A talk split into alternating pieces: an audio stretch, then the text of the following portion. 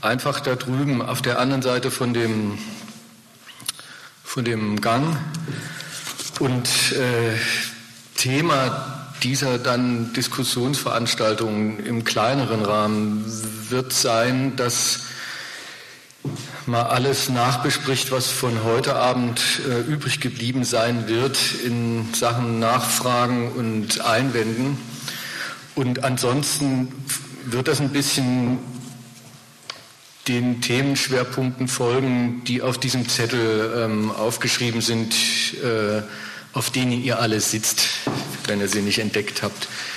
Das andere sage ich jetzt, weil ich es auch sonst immer sagen soll. Ähm, Normalerweise, wenn dann ins Diskutieren eingestiegen wird, gibt es so ein Saalmikrofon. Das wird doch heute sicher auch so sein, oder? Ähm, dann gibt es so einen Mikrofonsklaven und der geht dann zu jedem hin, der sich meldet.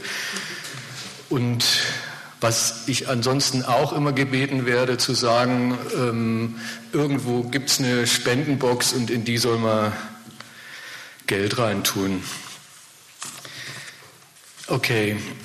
Ach so, und dann noch, äh, noch der Hinweis zu dem Thema oder Themenkomplex Venezuela, amerikanische Politik gegenüber Venezuela gibt es eine ganze Reihe von Artikeln unserer Zeitschrift schon. Die kann man dort von ausgelegt finden. Und einige von denen sind oder eigentlich alle, bis auf die, die dieses Jahr erst erschienen sind, die sind ähm, kostenlos, was ja immer wichtig ist, äh, ähm, im Volltext online abrufbar unter www.gegenstand.com. Okay, fange ich mal an mit äh, zwei Vorbemerkungen. Jetzt seid ihr heute Abend gekommen, weil ihr euch was anhören oder vielleicht sogar mit mir streiten wollt über Venezuela. Als solche wird es euch aufgefallen sein, dass in dieser Frage im Rest der großen, bunten, pluralen Öffentlichkeit inzwischen totale Funkstille herrscht. wo man neulich noch mit, sogar mit Sondersendungen und Sonderbeilagen in Zeitschriften über jedes Detail des dortigen Elends des Volks und Kampfs der Eliten um das Land und um das Volk ja, behelligt worden ist, darüber aufgeklärt worden ist muss man sich heute regelrecht darum bemühen, um irgendwelche Informationen zu bekommen. Das Thema ist aus der Mode. Und jetzt kann man das einerseits äh, dem Gegenstandpunkt anlassen, dass der mal wieder nicht aus dem Mustopf gekommen ist. Aber man kann vielleicht auch sich mal folgende Frage stellen und gleich mit Nein beantworten. Hat sich eigentlich irgendwas an den seinerzeit so lauthals beklagten Zuständen im Land und insbesondere für das Volk, mit dem er so mitfiebern sollte, geändert? Ist irgendwas an dem Elend, das ja nicht nur in einem vergleichsweise verglichen mit vorher Absinken des Lebensstandards bestanden hat, sondern richtig äh, das Ausmaß physischen Mangels angenommen hat, was Ernährung anbelangt, was die elementarsten Hygieneartikel anbelangt, was Strom und Wasser anbelangt, medizinische Versorgung, eigentlich irgendetwas besser geworden. Wie gesagt, kann man gleich sagen, nein. Und insofern sollte man diesem medialen Stimmungswechsel mal was entnehmen. Es kann einem erstens auffallen, es kann einen stören, vielleicht sogar empören, aber es lässt sich dem auch was entnehmen. Wenn sich nämlich an den Gegenständen der aufgeregten Berichterstattung von neulich eigentlich nicht wesentlich etwas geändert hat. Und trotzdem ist die Befassung umgeschlagen in, in Nichtbefassung. Dann werden die Gegenstände der Aufregung schon nicht der Grund für die Aufregung gewesen sein. Dann sagt einem die Abregung und Abgeregtheit und, ja, und Abgeklärtheit alles darüber, jedenfalls einiges Wichtige darüber, worin die Aufregung von neulich eigentlich bestanden hat. Der ganze Zustand des Volkes, der hat so lange interessiert, wie er Moment und sogar ein Mittel des Machtkampfes gewesen ist oder von hierzulande als das angesehen worden ist, der einen interessiert hat. Und an dem Machtkampf hat einen ganz offensichtlich auch nicht interessiert, was die einen wollten und was die anderen wollten, sondern das hat bloß interessiert in Bezug auf die Interessen, die man von hier aus an Venezuela und alle, die dort irgendwas zu melden haben, die sich dort zu Wort und zu Tat melden, zu Wort melden und zu Taten schreiten, was man von denen will. Denn es war so, es war ja auch so offensichtlich, dass man die, das Elend des Volkes, die damit verbundenen auch Hungeraufstände und so weiter, die Insubordination, die um sich gegriffen hat, immer betrachtet hat unter dem Gesichtspunkt, vielleicht, vielleicht wird ja ein Machtkampf draus, der endlich den Chavez aus dem Amt hebelt. Warum auch immer man das von hier aus will. Und sobald die Sache umgekippt ist, nämlich pur deswegen, weil die USA den von ihnen inszenierten und konzertierten Umsturz einstweilen vertagt haben und sich dann im, im Zuge dessen, dass diese Opposition, die von dieser Figur da, von diesem pickligen Jüngling angeführt, sich dann doch zu Verhandlungen hat breitschlagen lassen, die, ich glaube, durch Norwegen vermittelt werden. Aber Amerika gesagt hat, diese Verhandlungen auch und gerade wenn sie Europa vermittelt, die sind uns scheißegal. In dem Moment, wo also klar war, das ist mal ab, das ist einstweilen abgesagt, dass sich irgendeine Machtverschiebung in Venezuela ergibt, mit der Euro Europäer und Deutsche irgendwas anfangen können. In dem Moment wird es einfach abgebucht, wird es abgeheftet und interessiert ähm, auch das Elend des Volkes einfach niemanden mehr. Aber gut, zum Ausgleich darf sich ja der Deutsche ähm, jetzt äh, ähm, um, um, um, Kurden Sorgen machen und die als das Objekt äh, seiner Anteilnahme wenigstens äh, ideell betrachten. Okay, also so viel mal äh, dazu, ähm, warum wir es trotz dieser Funkstille, medialer Funkstille in Sachen Venezuela für überhaupt nicht äh, abgesagt halten, uns mal dazu zu äußern. Jetzt zum Äußern gleich die nächste Vorbemerkung, nämlich wie oder wie nicht. In etwas wollen, mischen wir uns nicht ein, für etwas sind wir nicht zu haben und bin auch ich heute Abend nicht zu, zu haben. Nämlich für eine Beteiligung an der Frage, wer von den inwärtigen wie auswärtigen maßgeblichen Kreisen eigentlich Schuld hat an dem elenden Zustand von Volk und Nation in Venezuela.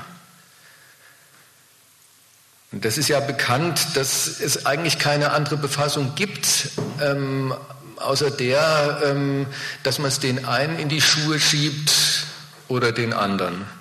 Und die Topoi diese, dieses, dieser wechselseitigen Schuldzuweisung, die sind auch immer dieselben, die sind irgendwo angesiedelt zwischen, ähm, zwischen Korruptionsvorwürfen und den Vorwürfen mutwilliger Obstruktion. Warum diese Art der Befassung mit den Zuständen in Venezuela nichts taugt, das liegt an einer Unterstellung, die bei aller Gegensätzlichkeit allen Stellungnahmen in dieser Hinsicht gemein ist. Und die, das sage ich jetzt gleich mal vorweg, die ich für grundverkehrt halte. Wie bei jedem, bei jedem Streit um die Beantwortung der Schuldfrage. Lebt dieses ganze wechselweise Vorwürfe austeilen, nämlich von, dem, von der total geteilten, von allen geteilten Prämisse, dass mit entsprechend gutem Willen seitens der Regierenden und unter entsprechend wohlwollend gehandhabter Behandlung seitens des Auslands eigentlich dieses Venezuela wachsen, gedeihen und blühen müsste. Dass es bloß an der Entschlossenheit derer, die da das Sagen haben, also mangelt, wenn das Gegenteil davon vorliegt.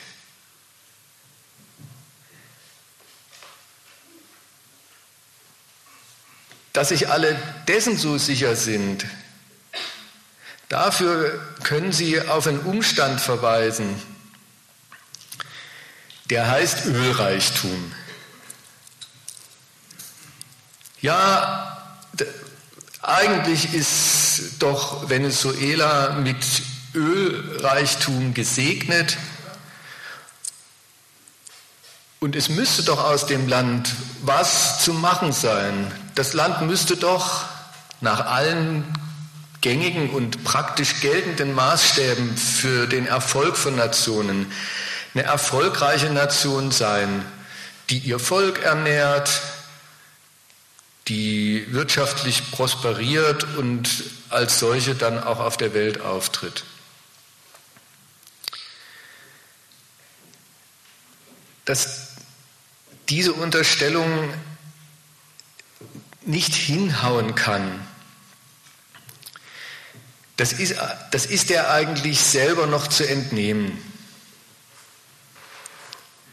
Darauf gibt es genug Hinweise, dass es, dass es nicht sein kann, dass mal wieder ein Fall von ähm, eine schöne Chance total versemmelt vorliegt.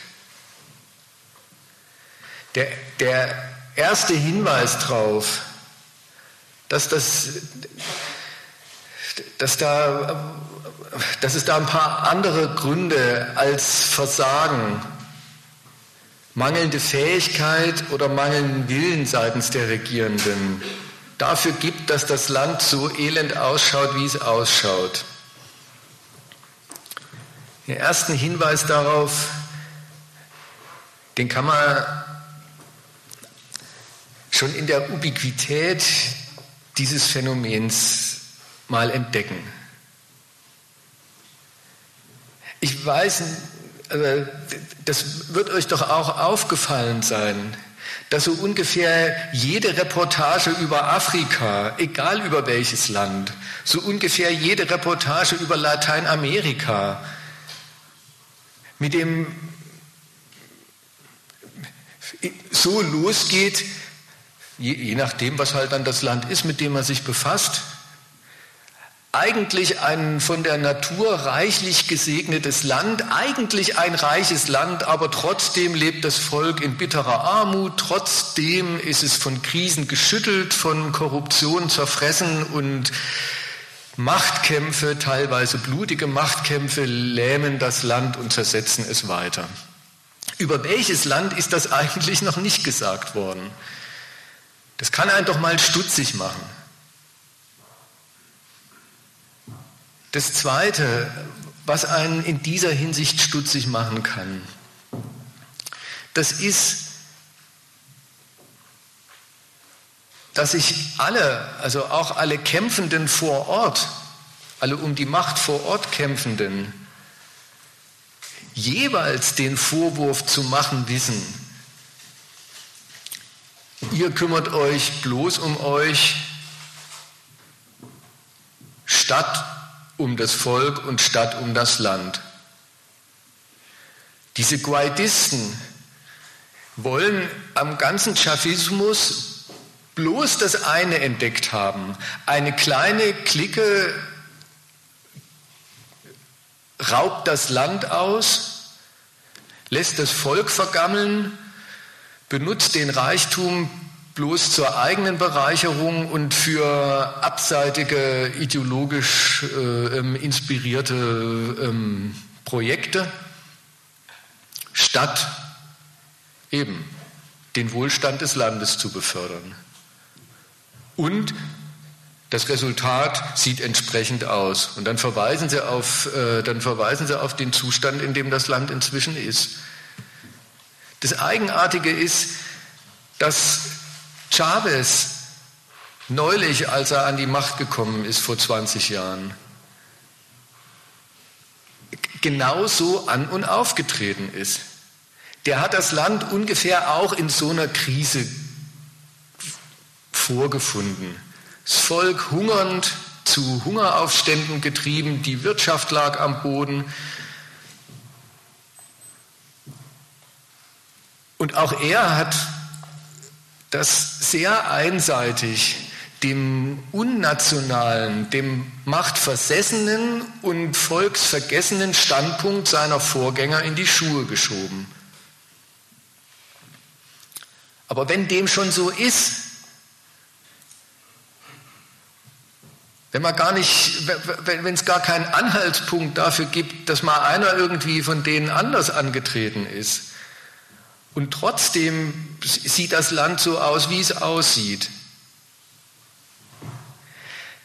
Dann kann es eben gar nicht einfach am, am guten und entschlossenen Willen oder eben dem Fehlen davon liegen, seitens derer, die das Land regieren, ob was aus dem wird und was aus dem wird.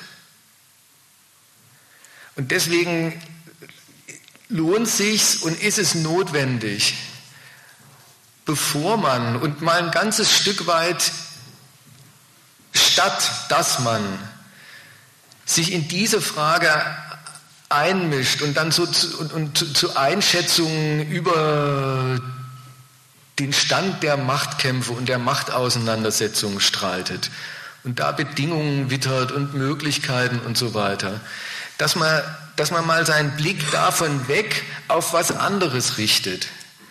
Den Blick weglenkt, weglenken lässt, abwendet mal von, dem, von den politischen Vorhaben derer, die dort an der Macht sind oder an die Macht wollen, und mal auf das hinrichtet, hinlenkt, was eigentlich die Sache ist, mit der sie da zu tun haben. Was eigentlich Öl und Ölreichtum als nationale Ressource einer ganzen Nation tatsächlich darstellt. Und dass, sie, und, und dass es nicht einfach sein kann, dass, dass das nicht die Wahrheit sein kann, dass viel Öl vor allem eins ist, eine Riesenmöglichkeit, ganz viele gute Dinge damit anzustellen. Auch das ist eigentlich allen bekannt, weil noch jeder, der dieses Land verwaltet, noch jeder, der dieses Land, wie auch immer, für wen auch immer parteilich betrachtet, kommt darauf,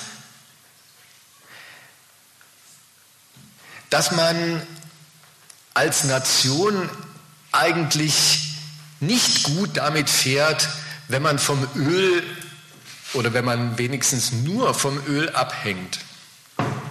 Es ist ganz eigenartig. Dieselben, die sagen, Mensch, Öl, viel Öl, das macht doch ein Land eigentlich reich. Das ist doch eigentlich eine riesige Potenz. Dieselben wissen haargenau, dass man diese Potenz dafür benutzen muss, um von ihr möglichst schnell und möglichst umfassend wegzukommen.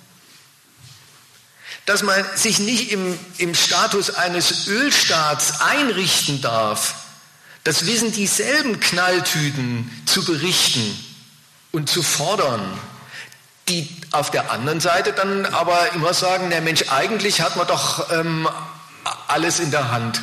Es ist doch ein einziger ökonomischer Segen, den die Natur ähm, da über einen ausgekippt hat. Das ist, das ist ein unmittelbarer Widerspruch. Dass sich alle einig sind, dass vom Öl abhängig zu sein, da heißt es dann plötzlich abhängig. Nicht man hat viel davon, sondern man ist von ihm abhängig. Dass das was Prekäres ist. Und auf der anderen Seite soll das Öl ein wunderbares Mittel sein, um von ihm wegzukommen. Das ist nicht sehr plausibel. Und deswegen, was ist es denn? Darüber soll es mal mindestens die erste Hälfte gehen. Was ist denn das Öl in der, in der Hand und in der Verfügung so eines Staates? Und da ist die, die, die, die These, das sage ich vor, vorweg, das ist, das ist was anderes als eine Riesenmöglichkeit für alles Mögliche. Eine so oder so zu benutzende Potenz, mit der man bei gutem Willen alles Mögliche Gute anstellen könnte. Sondern das ist selber beziehungsweise mit dem Status eines, deswegen heißen sie ja auch so, Ölstaates verbunden, ist ein ganzes System ökonomischer und politischer Notwendigkeiten.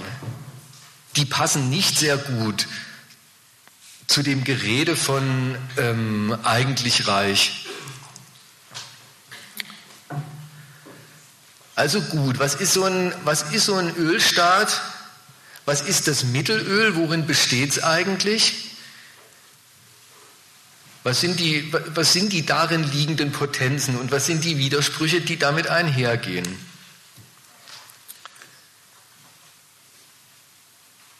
Eins ist klar, dass es am Öl jetzt als Stoff läge, dass man mit ihm auf Dauer nicht gut fährt ökonomisch. Das, das kann nicht sein. Davon legen die äh, beeindruckenden Gewinnbilanzen kapitalistischer Ölkonzerne ja ausreichend Zeugnis ab. Also dass es sich als Geschäftsartikel per se nicht eignete, dem ist definitiv nicht so. Jetzt ist aber, und offensichtlich liegt da schon mal der erste entscheidende Punkt, ein Ölstaat eben kein Ölkonzern, sondern eben ein Ölstaat.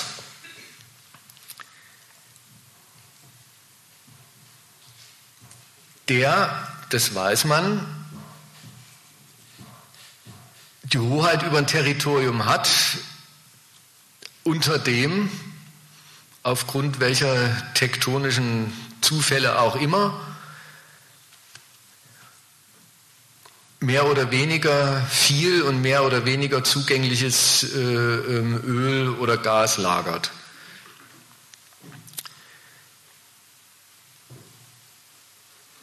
Und Öl, von diesem Öl zu leben, das weiß auch jeder. Das ist jetzt auch noch keine Erklärung für irgendwas, aber das muss man, das muss man im Kopf haben, eben weil es einem so selbstverständlich ist. Von Öl leben das ist ganz klar immer so gemeint.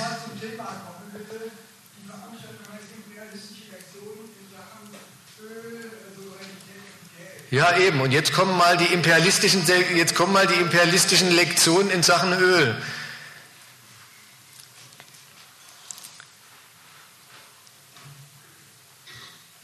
Und Souveränität. von Öl leben für einen Staat heißt, dass es auf dem Weltmarkt verkauft und dort zu Geld macht.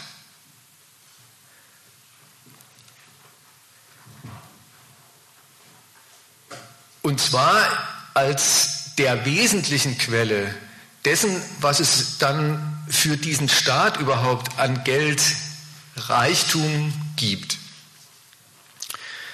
Und darin steckt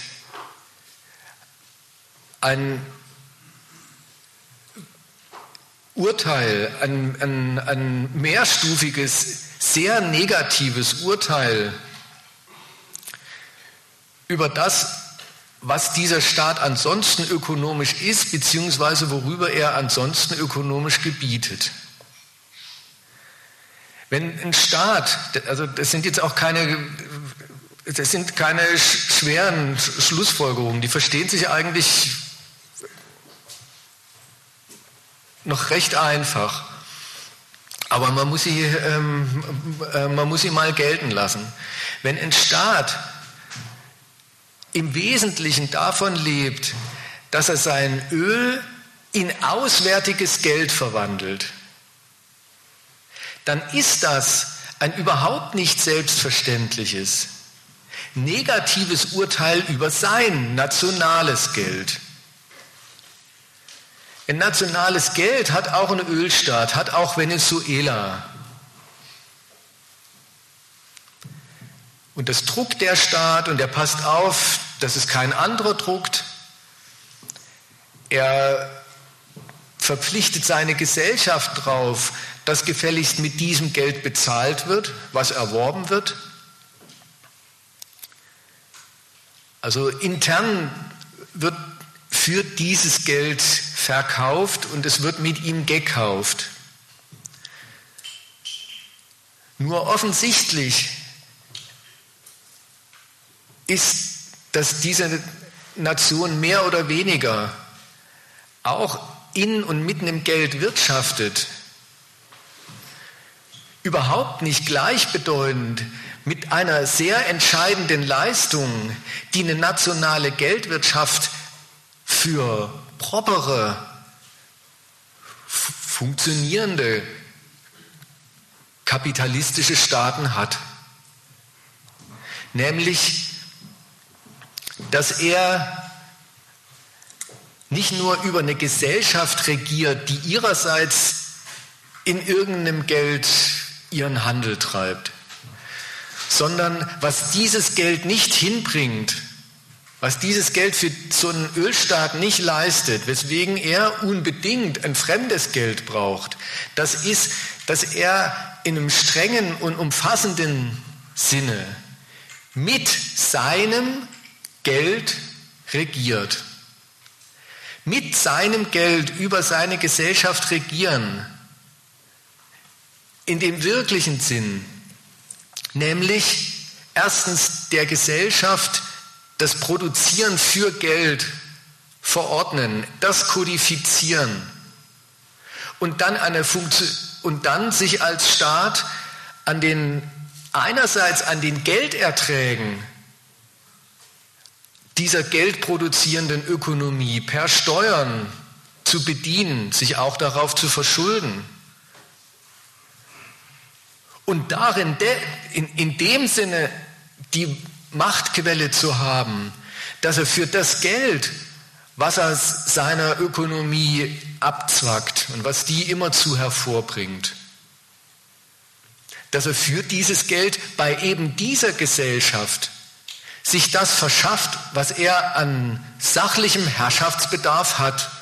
Und das ist viel was, und, und sehr umfassend bei modernen Herrschaften.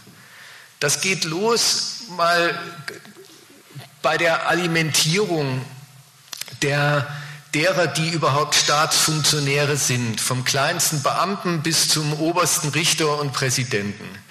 Das geht weiter mit, dem, mit der ganzen Ausstattung an, ähm, was es halt so an Verwaltungs, äh, was es an, an, an sachlichen Verwaltungsmitteln braucht.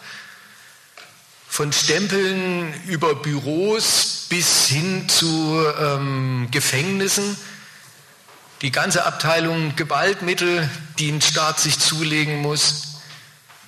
Und erst recht ähm, alles Mögliche, womit er dann nicht nur seine sein Gewaltmonopol sicherstellen und formal ausüben, sondern das in ein sachliches Regiment über die Gesellschaft äh, münzen will, indem er ihr eine Infrastruktur baut, indem er sich auch um soziale Belange kümmert und so weiter.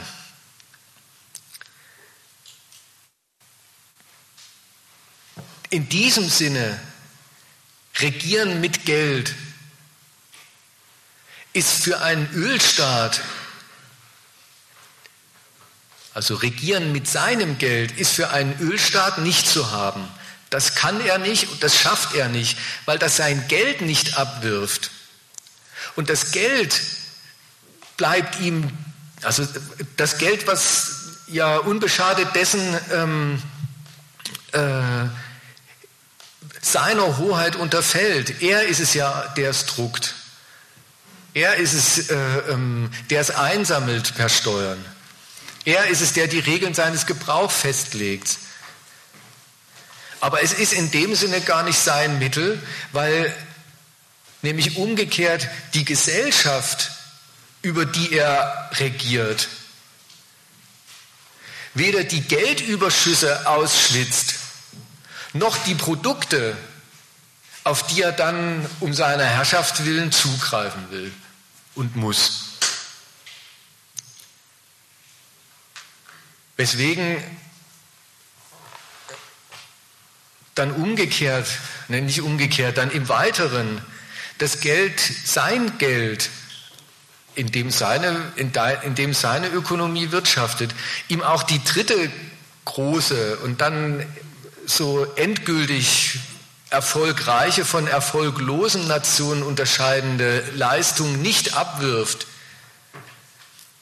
nämlich dass das Geld, dass intern dieser, dieses Verhältnis eine, eine, eine ganze Ökonomie, ein ganzer Lebensprozess ist einerseits der Geldvermehrung unterworfen und er funktioniert dann auch so und besorgt dem Staat beides, nämlich das Geld, mit dem er zahlt und die Produkte und Dienstleistungen, die er zahlt.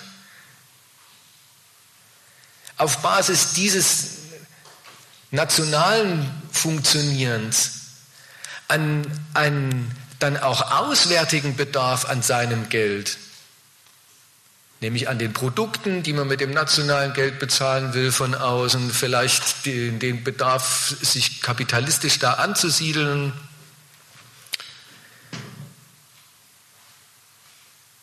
und die sein Geld und ihn mit seinem Geld in die Lage versetzen, auf der ganzen Welt zahlungskräftig aufzutreten.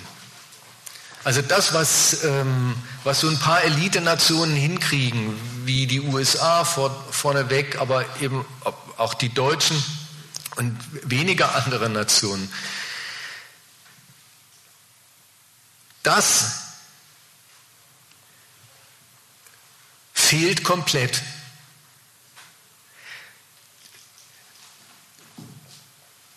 Ein Staat, der Ölstaat ist, ist die eigenartige Existenz einer staatlichen Herrschaft über die Gesellschaft, die gleichwohl nicht von ihrer Gesellschaft lebt, die all ihren sachlichen Herrschaftsbedarf nur im Ausland decken kann und auch da angefangen von den, von den kleinsten Ausstattungen bis hin zu den wuchtigsten Gewaltmitteln, die den komplett oder jedenfalls im Wesentlichen nur im Ausland decken kann, weil ihr die nationale Produktion, die nationale Produktionsweise und also auch das nationale Geld das nicht gestatten.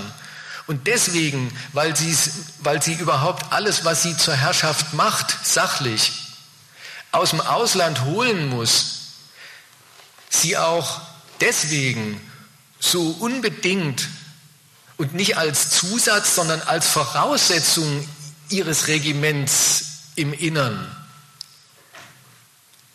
ausländisches Geld braucht. Also das ist mal die, die, die ganze eigenartige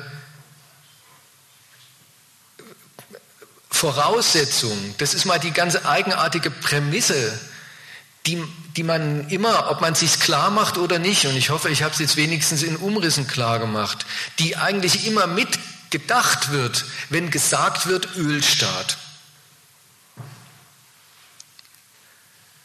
So, und jetzt besorgt er sich das Geld im Ausland im Tausch für Öl. Was ist das für eine Transaktion?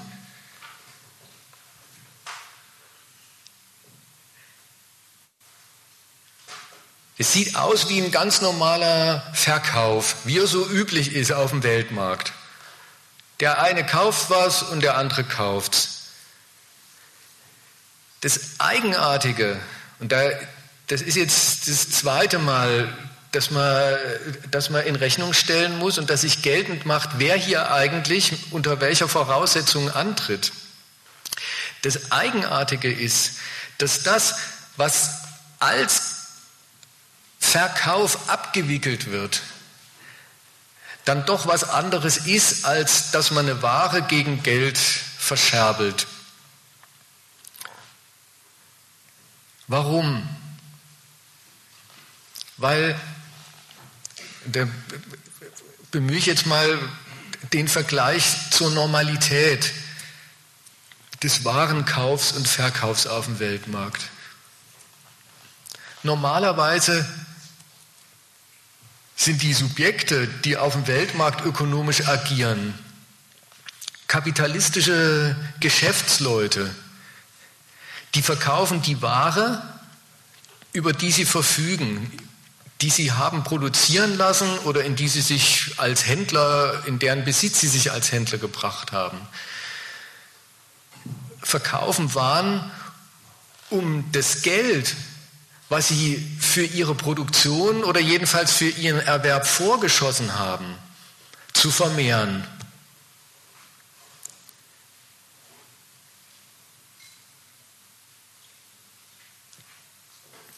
Diese, diese Ratio, die, die, dieser Sinn und Zweck des Handels, des Tauschs auf dem Weltmarkt, da werden, da werden Waren realisiert, also Warenwerte realisiert, beinhaltet, dass in den Waren selbst ein Geldvorschuss steckt. Und ein Geldvorschuss, der überhaupt zu dem Zweck getätigt worden ist, um ihn nicht nur zurückzubekommen, sondern ihn mit Gewinn zurückzubekommen. Dieser Zweck markiert dann auch nicht nur das Maß, das unbedingt einzuhaltende Maß dessen, was an Geld was an Geld dafür ähm, erworben erworben wird mit dem Verkauf der Ware, sondern damit zugleich auch ähm, die absolute Bedingung, unter der das überhaupt nur stattfindet. Ein kapitalistisches Unternehmen, das als Verkäufer von Autos, Maschinen, von sonst was auf dem Weltmarkt auftritt, das will sich nicht Geld beschaffen, sondern wie gesagt, das will das vorgeschossene Geld mit Profit zurückbekommen. Das will aus dem Vorschuss einen Überschuss machen. Und das macht es also erstens zu diesem Zweck, aber auch dann, und, und das heißt, nur dann, wenn der mit dieser Ware realisierbar ist.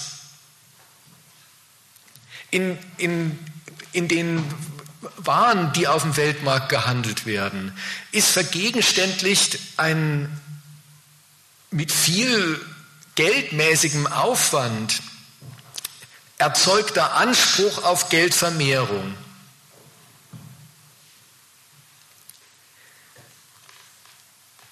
Und im Vergleich dazu ist der Auftritt eines Ölstaats kapitalistisch gesehen ein schlechter Witz, weil da ernsthaft ein Subjekt auftritt, das fängt sein, seine ökonomische Transaktion nicht mit einem, mit einem Geldvorschuss an, den es auf dem internationalen Warenmarkt in den Geldüberschuss rückverwandeln will, sondern da tritt allen Ernstes jemand mit einem Gebrauchswert an, in dem kein Geldvorschuss steckt, der auch kein Geldvorschuss wert ist, sondern der überhaupt dieses politische Subjekt erst in den Besitz von Geld bringen soll.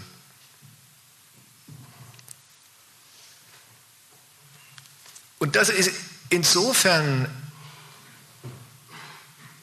sehr entscheidend, dieser Unterschied, weil da bei, diesen, bei dieser Art Auftritt auf dem Weltmarkt sich, sich mit einem, mit einem, mit einem mit dem Verhökern von einem Gebrauchswert überhaupt erstmal in den Besitz überhaupt von sowas wie Geld zu bringen, mit dem er als Staat was anfangen kann.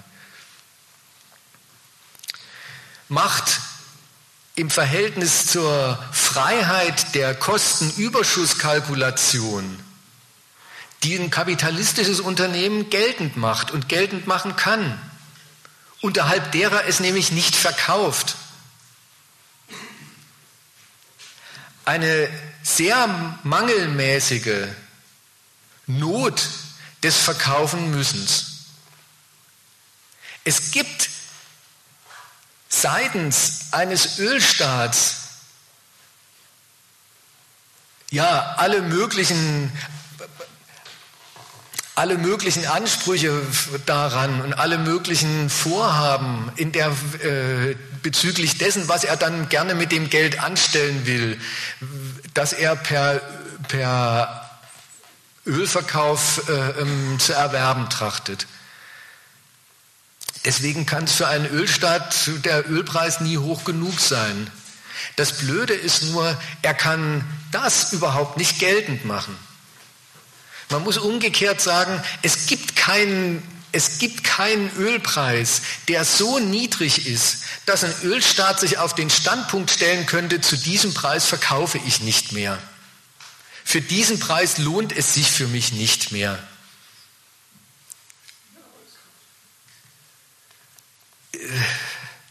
Das ist ein heikler Vergleich, aber ähm, darin stimmt er.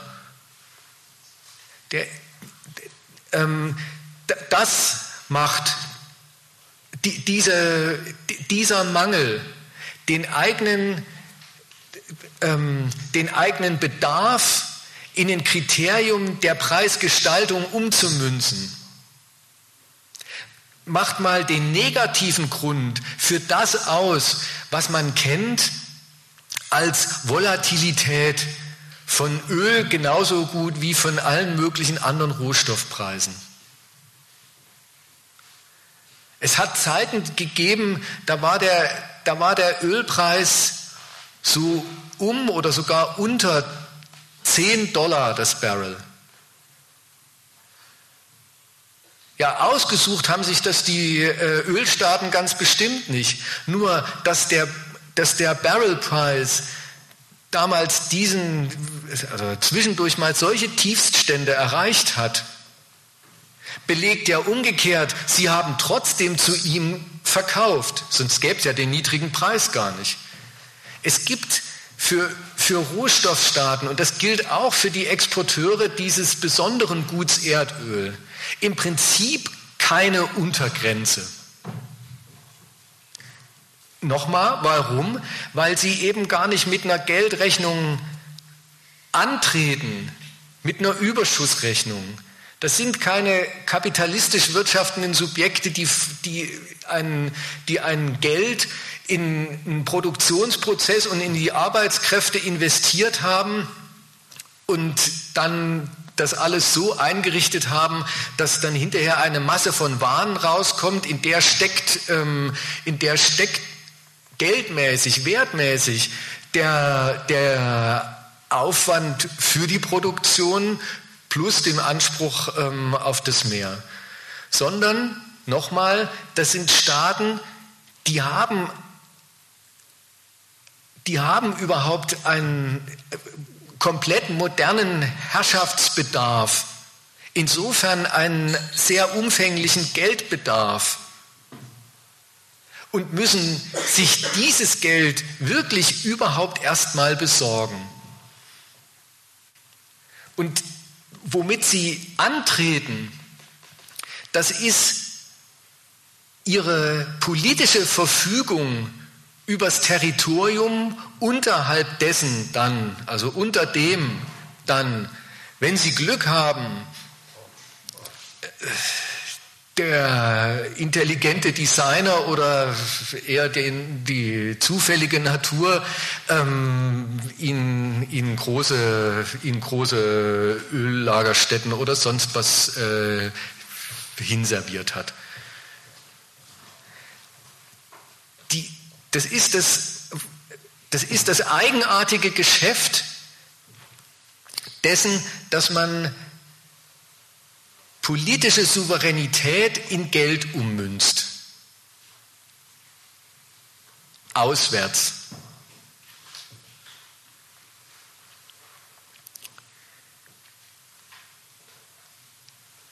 Und das schließt noch ein paar zusätzliche eigenartige Verhältnisse ein. Sowohl zum Ausland wie auch zum Inland. Nach innen bedeutet es was? Da habe ich, meine ich, das Wesentliche vorhin schon angedeutet.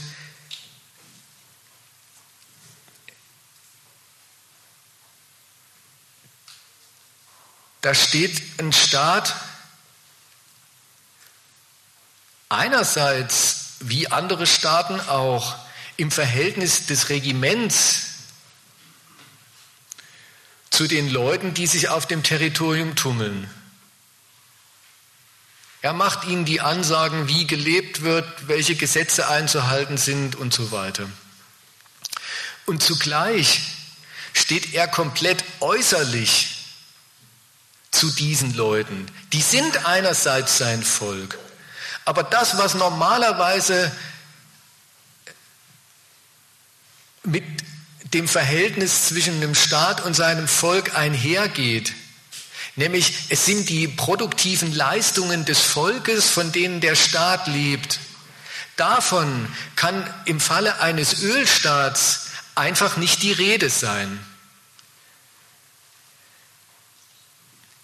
Und da ist, da ist schon egal, also für diesen Befund, für, für diesen, für eine Herrschaft eigentlich absurden Befund, ist es egal, ob so ein Staat dieses Volk, mit dem er nichts anzufangen weiß, nichts Produktives, ob er das verrotten lässt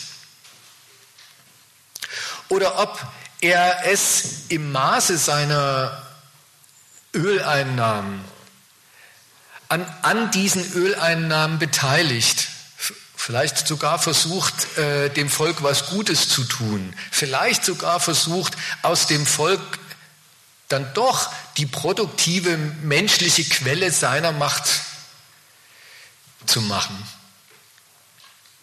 Es, es bleibt dabei, dass das, was es an innerer Ökonomie gibt, an dem, wovon die Herrschaft lebt, vorbeigeht und entsprechend aussieht, nämlich, nämlich erbärmlich ist in den allermeisten Fällen, über Subsistenz kaum rausgeht, da wo es tatsächlich dann sowas wie eine Geldwirtschaft gibt, ist die Geldwirtschaft aber auch nicht ein Beitrag zu, da wächst was, an dem der Staat sich bedienen kann, sondern die Geldwirtschaft, die es dann in einem Ölstaat gibt, und nicht zu knapp, ist ihrerseits die private Beteiligung daran, dass die, der Nation von außen Geld zufließt. Das ist ein, das ist ein privates Schmarotzen. Obwohl es, ja, ein Schmarotzen an dem, dass der Staat über eine ganz andere Einnahmequelle verfügt. Obwohl es, wenn man die Geschäfte für sich betrachtet, die sich eigentlich nicht unterscheiden von dem von einem privaten Unternehmertum in, in prosperierenden äh, kapitalistischen Nationen.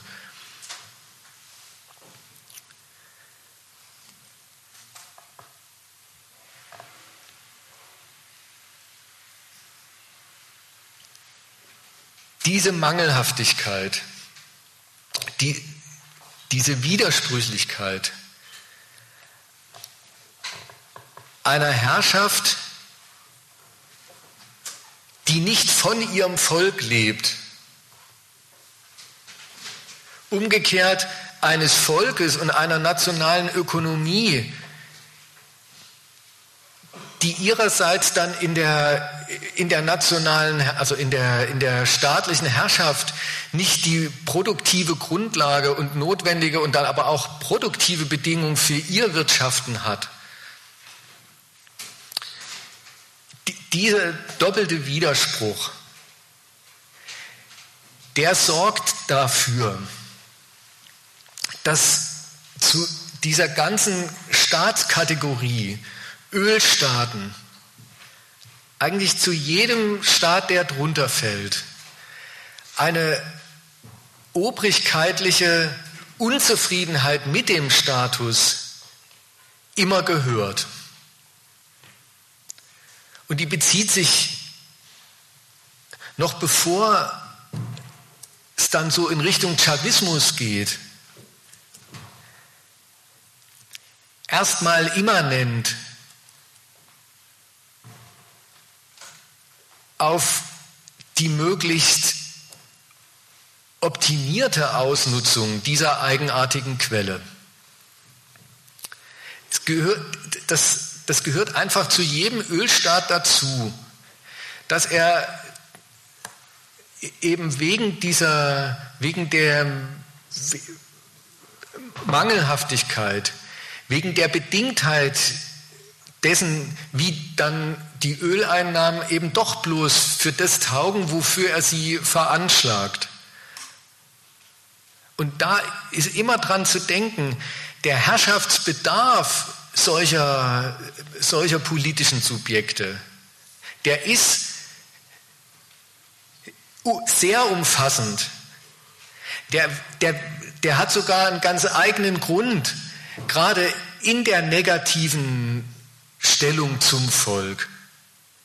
Da ist nämlich sehr oft ein gewisses Extra an purer Unterdrückung nötig und die gibt es ähm, die gibt es nicht zum Nulltarif. Also der Herrschaftsbedarf ist nicht zu knapp. Den kann er, in dem, den kann er bei, beim Ummünzen von souveräner Verfügung über die Ölquelle in Öldollars gar nicht geltend machen. Im Gegenteil. Das, der, der Ölpreis wird von der anderen Seite, von deren Nachfrage bestimmt und sonst gar nichts. Und deswegen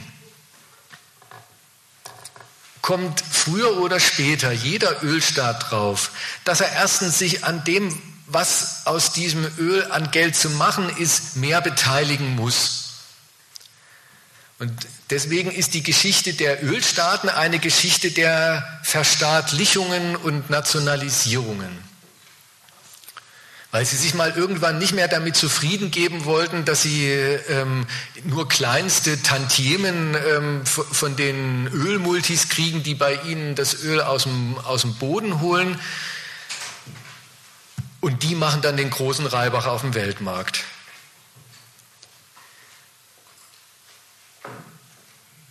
Und auf die Weise haben die Ölstaaten tatsächlich die Quantität ihrer Einnahmen nicht schlecht erhöht. Nur folgt die schlechte Nachricht der Guten, wie so oft, auf dem Fuß. Denn wenn man diese Dinger, diese Ölgesellschaften, die ganze Ölindustrie, die nationale, die sich vielleicht drumherum aufgebaut hat, nationalisiert. Und man will sich da in dem Zuge nicht aus dem Weltmarkt selber rauskicken, sondern man will auf ihm in neuer Weise mit einer neuen ökonomischen Erpressungsmacht auftreten. Dann kann man den, auch davon ist Venezuela ein, ein hässliches Beispiel, aber ein deutliches. Dann muss man, äh, dann muss man vor allem erstmal ganz viel Geld bezahlen. Dann kann man nicht einfach, dann kann man den, dann kann man die nicht einfach enteignen, die auswärtigen Ölunternehmen, sondern dann muss man denen das abkaufen, was sie im Land schon investiert haben. Dann bestehen die nämlich auf ihren Rechten und wenn man, wenn man trotzdem mal so in, in sozialistischen oder kommunistischen Anflügen echte Enteignungen durchzieht, auch da ist äh, gerade Lateinamerika ein, ein, wirklich ein deutliches Beispiel. Dann, ähm, dann erfährt man, dass man auf, damit auf dem Weltmarkt erstmal nicht mehr zugelassen ist. Also wenn Nationalisierung, dann zu den, dann unter Einhaltung aller Eigentumsrechte, aller ähm, kapitalistisch so einträglichen.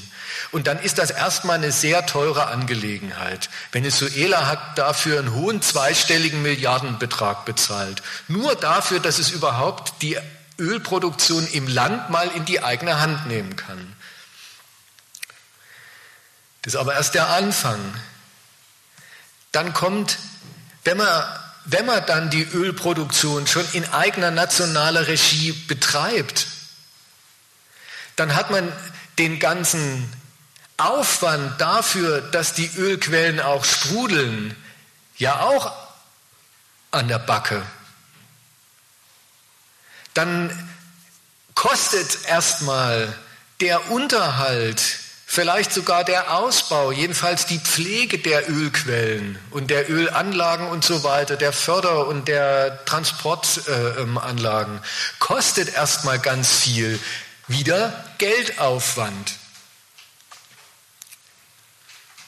Und jetzt findet, sich so ein, jetzt findet sich so eine Nation dann doch in der Stellung, einerseits, dass sie Geld vorschießen muss, und zwar auch wieder auswärtiges Geld, weil die ganze Technologie in aller Regel halt auch bloß im Ausland zu haben ist. Um das Öl überhaupt in die Hand zu kriegen, im Wortsinne, äh, damit man es dann auf dem Weltmarkt zu Dollars machen kann. Und zugleich wächst sie aber darüber überhaupt nicht in eine Position, dass sie wie ein kapitalistisches Unternehmen die Geldvorschüsse, die sie gleichwohl hat, dann preismäßig auch geltend machen kann.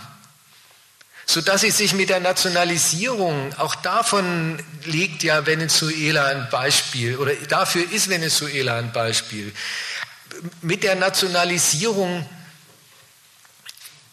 handelt sich so eine Nation ganz viele neue Notwendigkeiten ein, die alle teuer sind und die dann, von denen dann erstmal in den Sternen steht, ob sie sich auf dem Weltmarkt überhaupt wiederum in, entsprechend, in ein entsprechendes Mehr an Gelderlösen umsetzen lassen.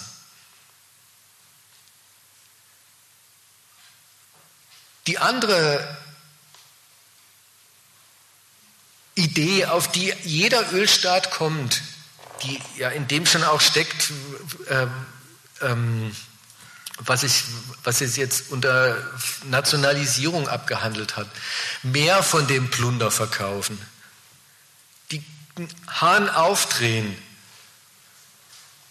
Auch das haben sie gemacht und man kann auch nicht sagen, dass das einfach von vornherein immer nur gescheitert ist. Nur ein paar gewaltige Pferdefüße ein paar gewaltige Haken oder theoretisch ausgedrückt Widersprüche hat auch diese Art,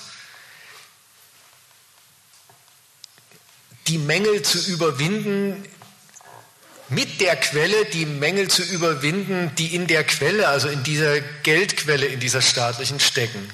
Denn erstens ist außer in sehr wenigen Sonderfällen auf der arabischen Halbinsel die Vergrößerung des Öloutputs ja auch erstmal mit neuen, auch wieder geldkostenden Aufwendungen verbunden. Das, es ist eben gar nicht einfach so, dass man Ölhahn aufdreht, wie man Wasserhahn aufdreht sondern da muss man neue Ölquellen überhaupt, da muss man sie finden, man muss sie erschließen, muss dann, ähm, muss dann die, die Produktion und auch den Abtransport organisieren. Das alles bedeutet einen großen und für sich genommen fixen Aufwand, geldmäßig fixen Aufwand, der so fix ist, wie die Geldrechnung der kapitalistischen Firmen, bei denen man diese Dienste der der Exploration oder die Produktionsanlagen einkaufen muss. Und auch dem steht überhaupt nicht gegenüber, dass man es jetzt in der Hand hätte, diesen geldmäßigen Mehraufwand überhaupt nur proportional oder irgendwie in ein Mehr an Geld zu übersetzen. Der Ölpreis, den man dann verlangen kann, ist nach wie vor einer, den die andere Seite, die kapitalistisch was mit dem Öl anstellen kann, fixiert. Eben weil man aus der Situation sich nicht rausgewirtschaftet, sondern umso mehr in sie hineingewirtschaftet hat, dass man das Zeug unbedingt verkaufen muss. Dazu kommt die ganz trostlose und durchgesetzte kapitalistische, also in diesem Sinn äh, marktmäßige Weisheit und Wahrheit, dass eine Vermehrung des Angebots, zumal kein Ölstaat mit dieser Idee allein auf der Welt ist, ganz von sich aus auf den Preis drückt ganz von sich aus dafür sorgt, dass man, ähm, dass die, dass man der anderen Seite, der Käuferseite, ähm, mit der Größe und mit der Vielfältigkeit, also mit der Anzahl der Anbieter, die, die deren Marktmacht stärkt.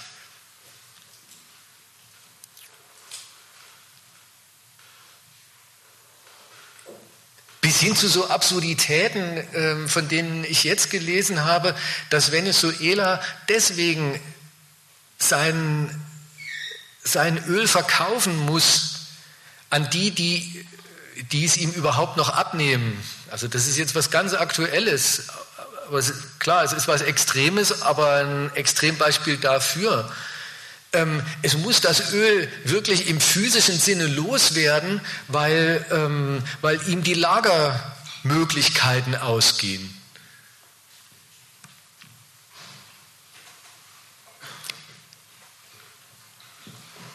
Und die dritte Idee, auf die Sie dann auch kommen, nachdem Sie Ihre, Öl, nachdem Sie Ihre Ölquellen nationalisiert haben, nachdem Sie versuchen mit, kleinen Moment noch, den einen Gedanken noch, mit, mit, mit äh, der Ausweitung der Produktion,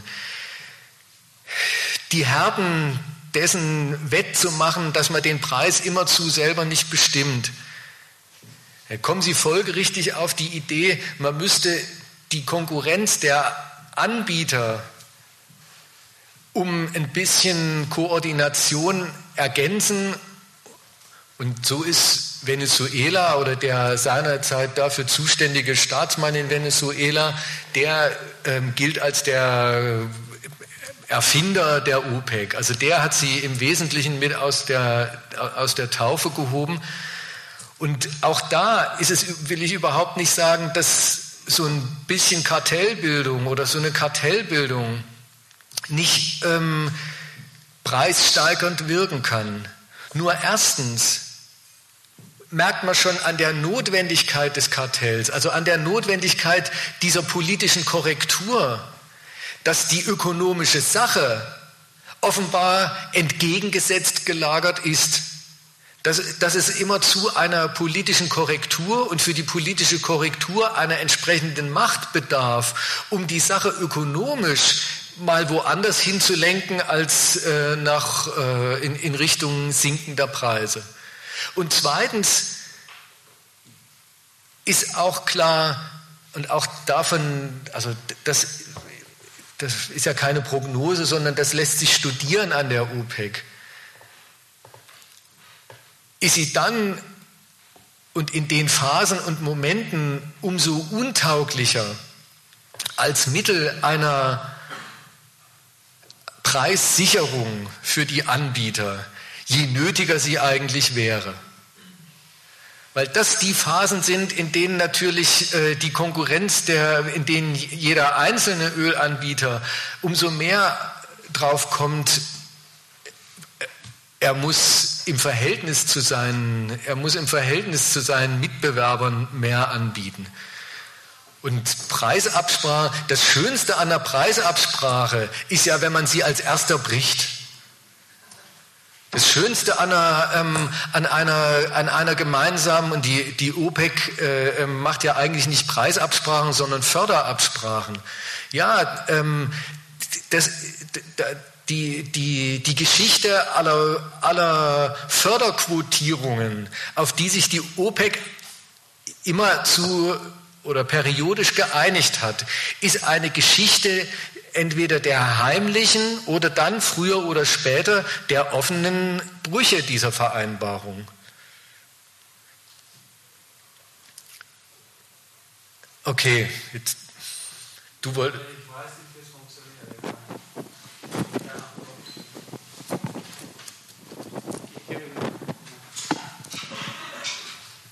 Ähm, funktioniert das? Ähm, ja, ich finde deine Aussage zum Ölpreise interessant. Äh, aber wusstest du, dass in Venezuela kurz vor Anfang des ersten Chavez-Zeiten die Ölindustrie ja, fast 4 Millionen äh, Ölbarrel täglich produziert und aktuell 2019, ich glaube, 1 Million ist viel, ich würde sagen weniger, 800.000. 800 äh, wie kann man das kontrollieren? Ja klar, die Preise und alles, was du gut beschrieben hast, ist äh, schon klar. Aber wenn ein Ölstaat in so einer Krise ist wie Venezuela, mit ja, politische und wirtschaftliche Gründe. Wie kann man das retten? Das ist nur eine offene Frage. Wie kann man das was? Retten. Äh, Achtung, ohne politische, äh, nur wieder zum Thema. Ne? Danke.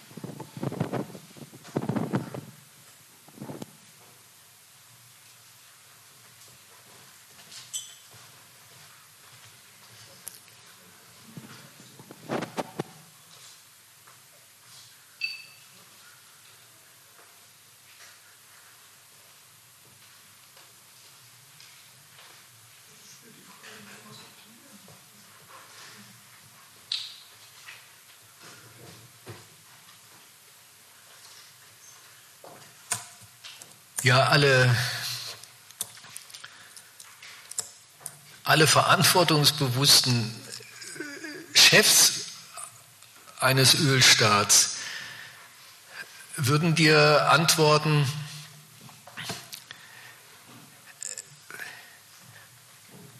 man muss davon weg.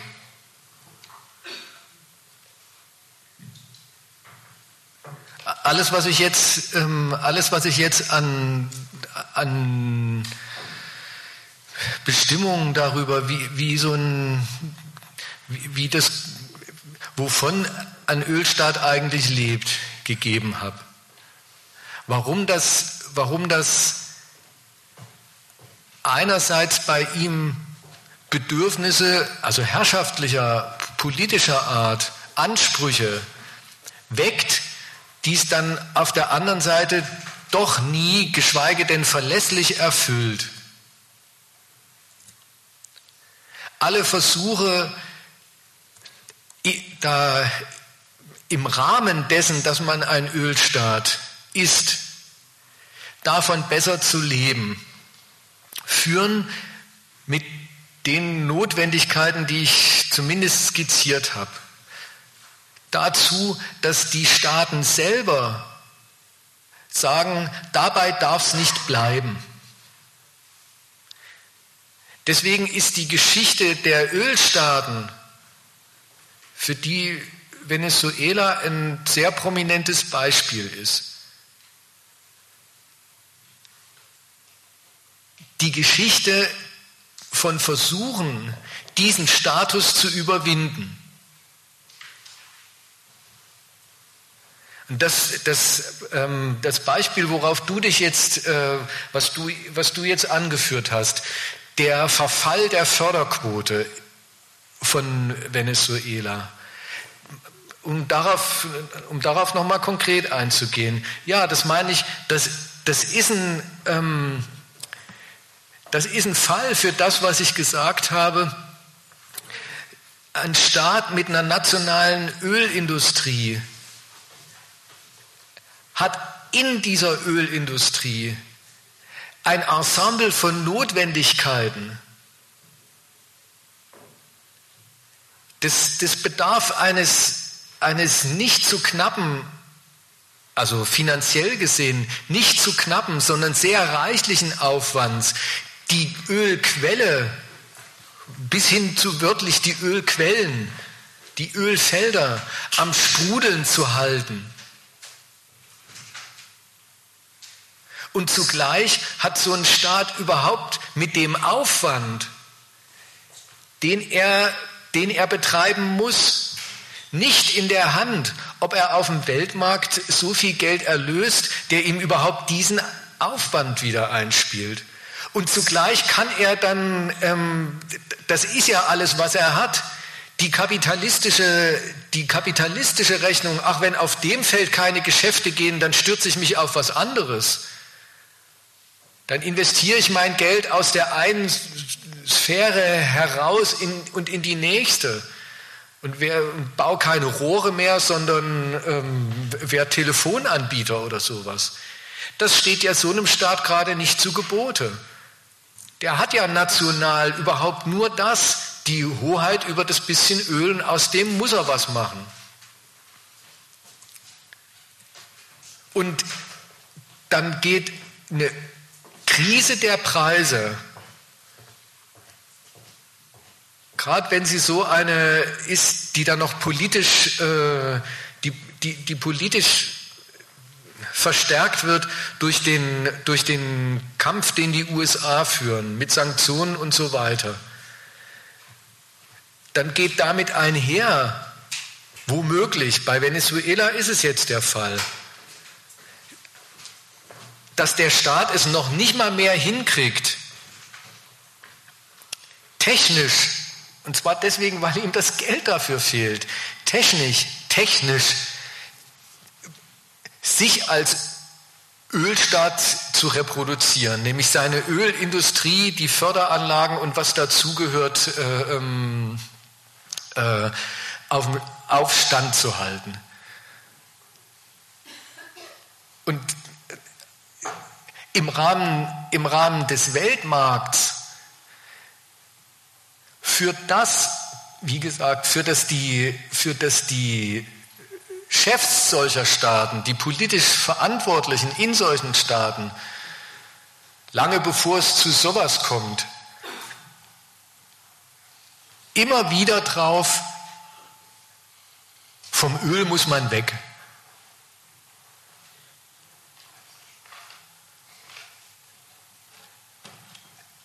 Das wäre der zweite Teil. Ähm,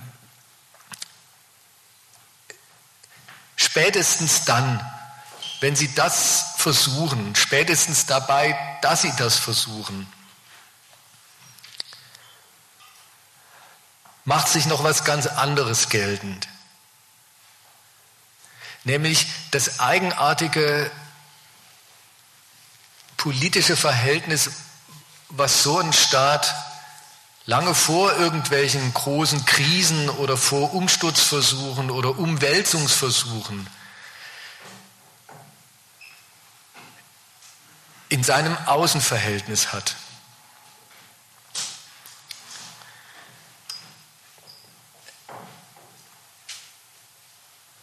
Denn eines bleibt ja jetzt als ein Ergebnis dessen, was ich gesagt habe, stehen. Und das ist was ganz, das ist auch erstmal was ganz Widersprüchliches. Nämlich, also ich habe zwei Sachen, für zwei Sachen habe ich argumentiert. Für zwei Sachen, die erstmal nicht sehr gut zusammenpassen.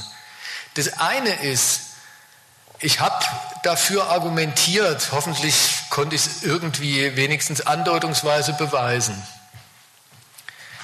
dass das, was da aussieht wie ein normales Weltmarktgeschäft, Ware gegen Geld, in Wirklichkeit nicht Ware gegen Geld ist, sondern Tribut für Zugriff. Der Staat erlaubt es Unternehmen auf sein Öl zuzugreifen. Er münzt seine politische Souveränität übers Öl in das Geld um, das ihm eine interessierte Geschäftswelt dafür bereit ist abzutreten. Er bringt in das Verhältnis eigentlich weniger das Öl ein als seine Souveränität übers Öl. Das war das Erste. Daneben und in einem gewissen Spannungsverhältnis, vielleicht ist es ja jemandem aufgefallen, stand die zweite Behauptung oder steht die zweite Behauptung. Gerade weil das so ist, weil der Staat überhaupt ähm, im, das Öl unbedingt verkaufen muss, weil er weder im nationalen Geld noch in der nationalen Produktion seine wirkliche und in den Diensten seines Volkes seine wirkliche sachliche Machtquelle hat.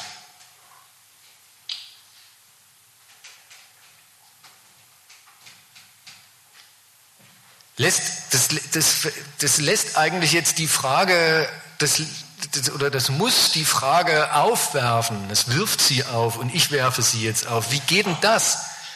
Einerseits, was er zu Geld macht, ist seine Souveränität übers Öl.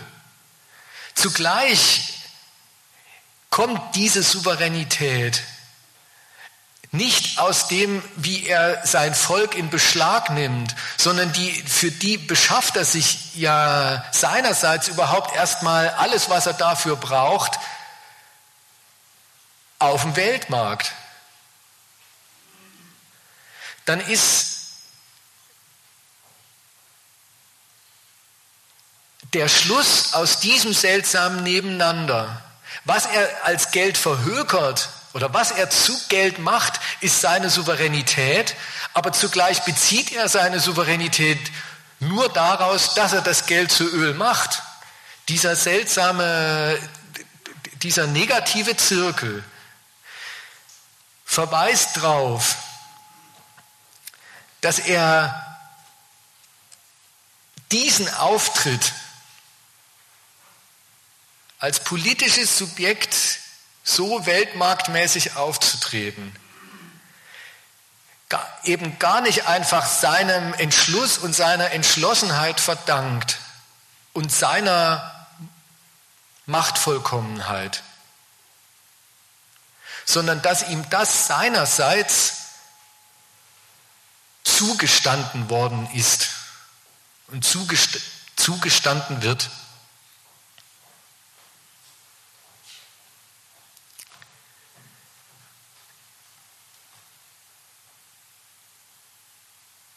Ich hoffe, ich hoffe, der, ich hoffe der Widerspruch ist, ist, ist klar, dem, dem, dem er an der Stelle vor sich hat. Er bringt, er macht bei dem Geschäft, bei dem, dass er Geld für Öl kassiert, einerseits nichts weiter geltend als seine nationale Souveränität. Aber zugleich ist diese nationale Souveränität und dass er sie wirksam ausübt, wiederum bloß Produkt dessen, dass er sich die Mittel dafür aus dem Ölverkauf überhaupt erst verschafft. Das verweist darauf, dass ihm dieser Auftritt genehmigt worden ist. Und von, und von wem ist kein großes Geheimnis. Nur das Geheimnis daran ist, ähm, dass man das überhaupt so mal zur Kenntnis nimmt. Was meine ich? Ich will mal so rum einsteigen. In, in, in, dieses, in eine Charakterisierung dieses eigenartigen Souveränitätsverhältnisses, in dem der Staat da mit, mit, mit seinem Status als Ölstaat zugleich nach außen steht. Jeder kennt diese Sanktionen, denen Venezuela unterliegt. Jeder und jede, wenn er oder sie ähm, entsprechend gestimmt ist, kann das für eine riesige Schweinerei der Amerikaner halten. Und die Amerikaner machen ja unter ihrem neuen äh, zu programmatischer Ehrlichkeit aufgelegten Präsidenten ja auch gar kein Hehl draus. Sie benutzen ihre Macht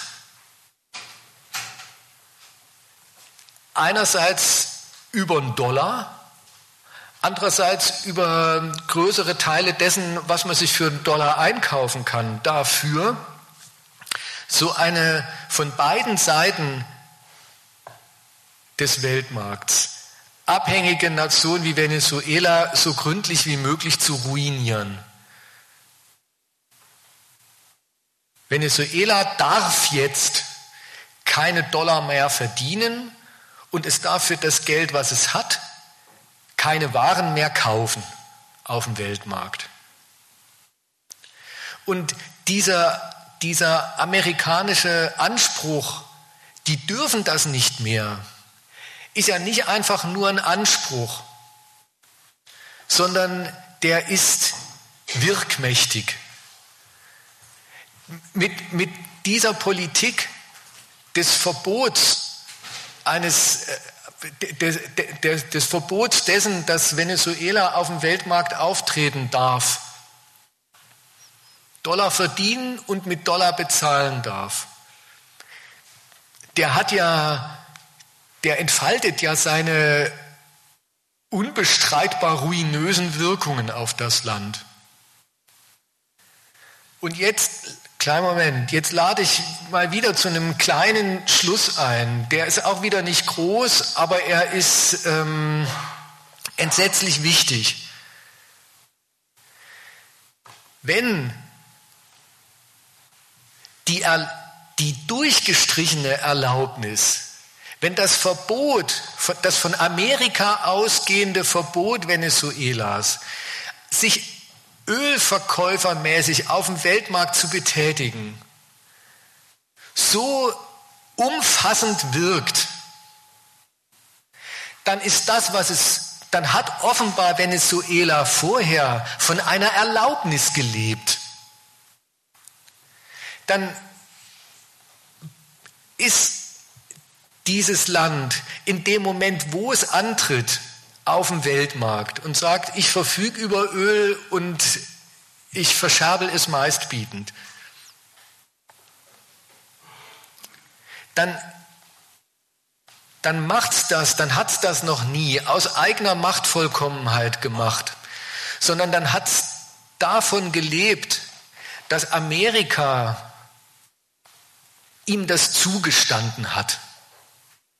Dann war das alles ein großes, und ja, das ist, glaube ich, nicht übertrieben, es so zu bezeichnen. Dann war das alles eine große Lizenzunternehmung. Dann war das die Wahrnehmung dessen, dass Amerika das gestattet hat, dass Venezuela die Welt mit Öl und umgekehrt sich an der Welt mit allem, was es will und braucht, ausstattet. Das darf man, das darf man nicht vergessen und das wird allzu oft vergessen.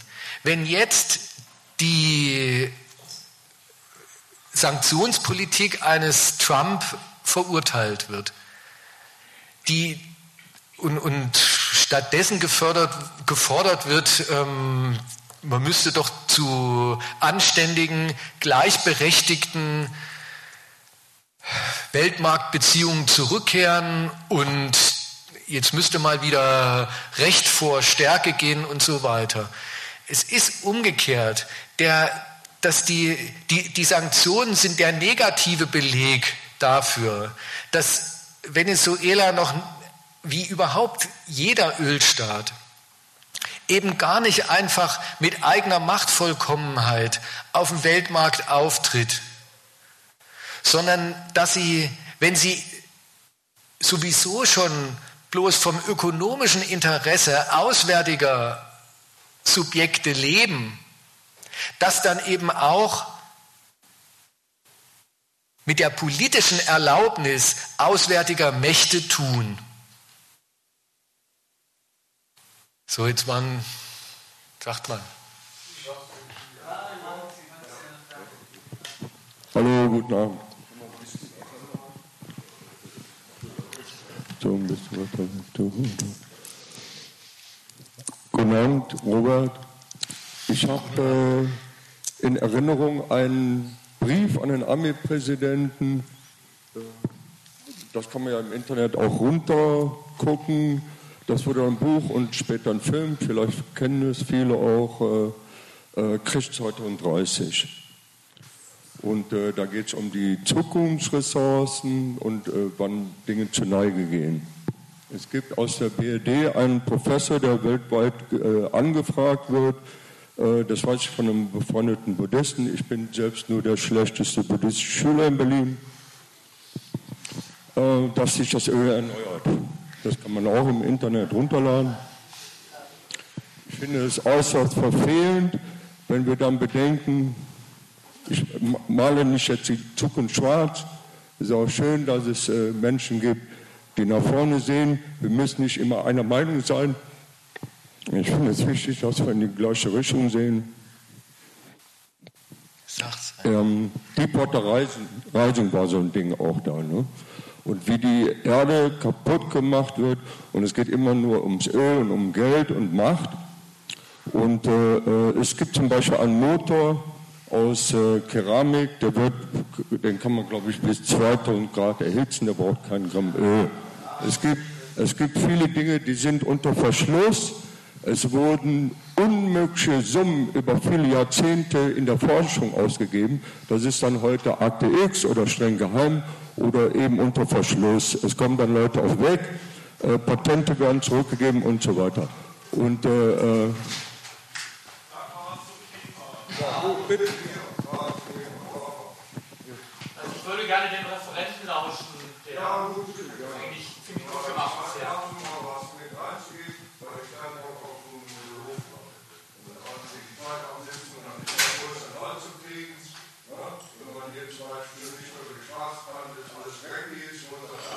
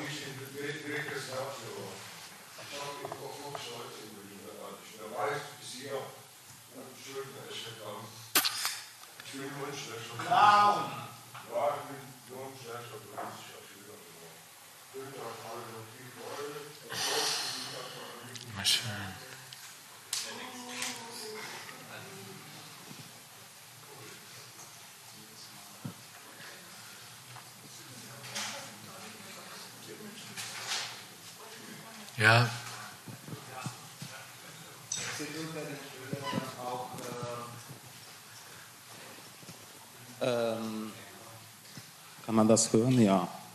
Es gibt unter den sogenannten Ölländern auch nach kapitalistischer Rechnung in Anführungsstrichen erfolgreich, äh, erfolgreiche Länder. Könntest du mal vielleicht mal so den Unterschied zu, so zu Saudi-Arabien heraus? Stellen. Er hat, er hat gesagt, es, es, gibt doch auch, es gibt doch auch erfolgreiche unter den Ölstaaten. Zumindest nach der kapitalistischen ja, ja, ja. der ne? äh, und, Woran liegt das? Ähm, ob das jetzt kapitalistisch erfolgreiche Länder sind, aber jedenfalls welche, die einen gesunden Haushalt haben, Saudi-Arabien liegt sogar Zum bei Beispiel. den Militär, Militärausgaben an der, dritten, äh, an der dritten Stelle nach USA, klar, dann kommt China und Saudi-Arabien mittlerweile, glaube ich, 250 Milliarden pro Jahr. Das heißt, äh, liegt das an, den, an, den, an der Menge, die sie auf den Markt werfen, denn auch, auch Saudi-Arabien äh, muss das Öl äh, äh zu dem Preis verkaufen, den der Weltmarkt, also die in den globalen kapitalistischen Zentren, Wall Street und so weiter, diktiert wird. Ne?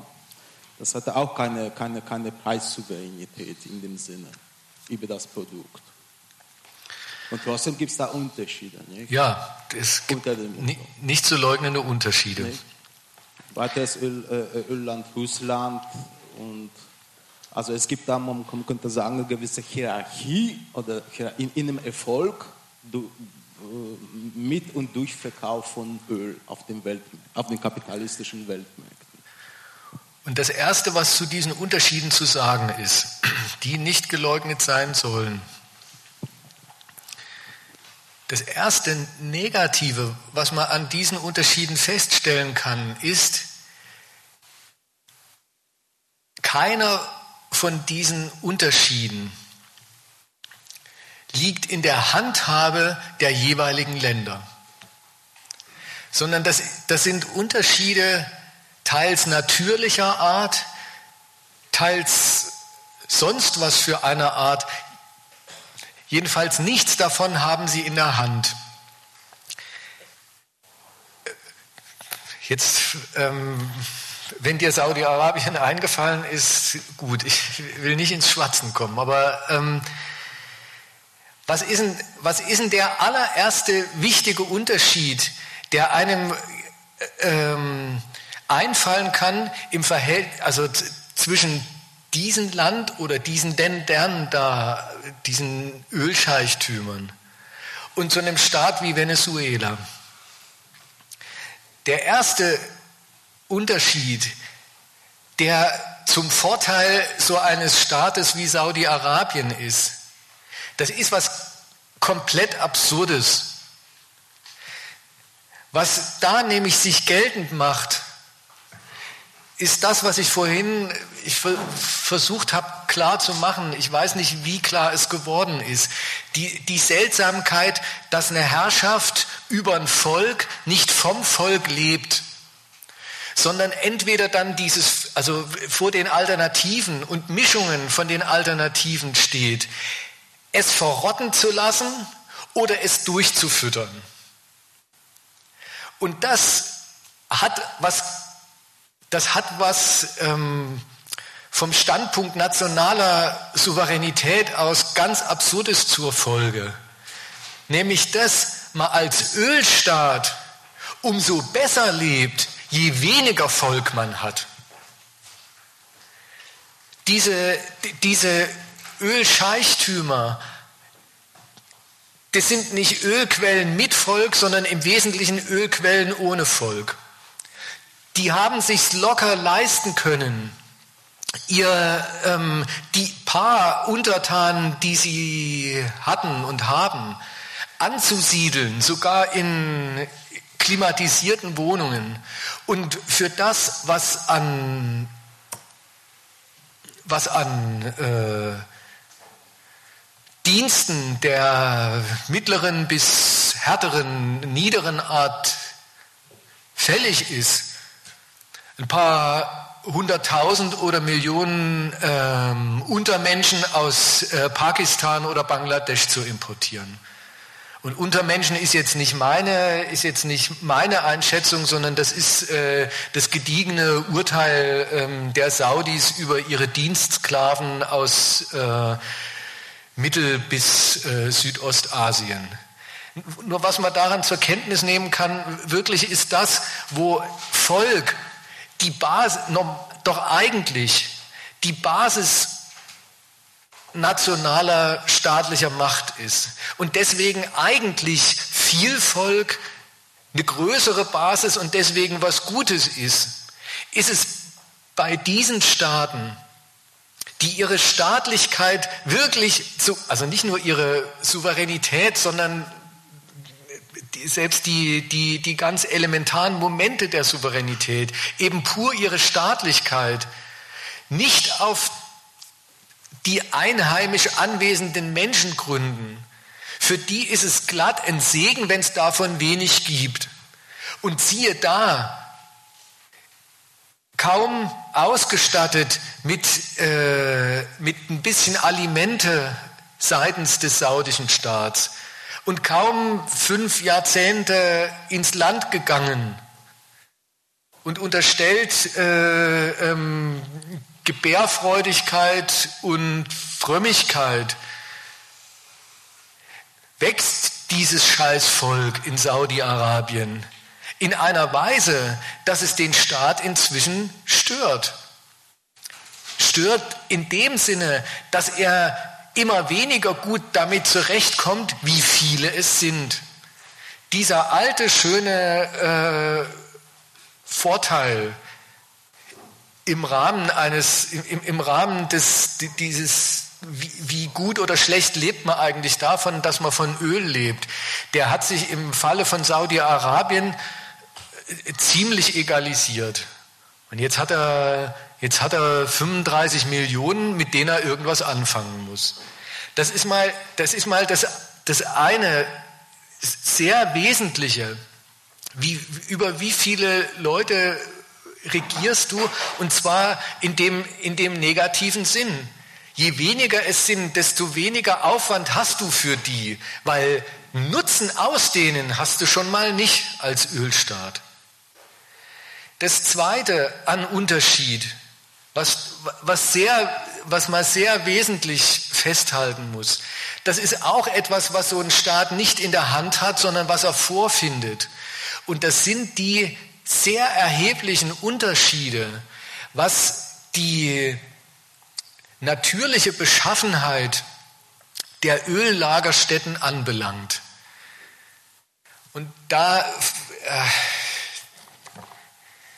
der liebe Gott ist wahrscheinlich doch ein Moslem gewesen.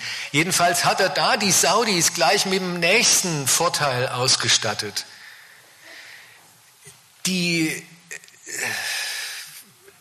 Erdölfallen, ohne in geologische Einzelheiten gehen zu wollen, also das, was der Geologe Ölfalle nennt, diese tektonischen Schichten, in denen sich dann das Öl sammelt, und alles, was es vorher an, an Naturgeschichte sich drüber halb abgespielt hat, die sind in Saudi, die haben in Saudi-Arabien zu Resultaten geführt, die die Größe der Erdölfelder verknüpfen mit einer Leichtigkeit des Zugangs, in denen dann zugleich eingeht, die Dinger haben einen dermaßenen Druck, dass du, dass du das Öl nicht pumpen musst, sondern du musst umgekehrt immer quasi musst draufdrücken, damit dir es nicht um die Ohren fliegt.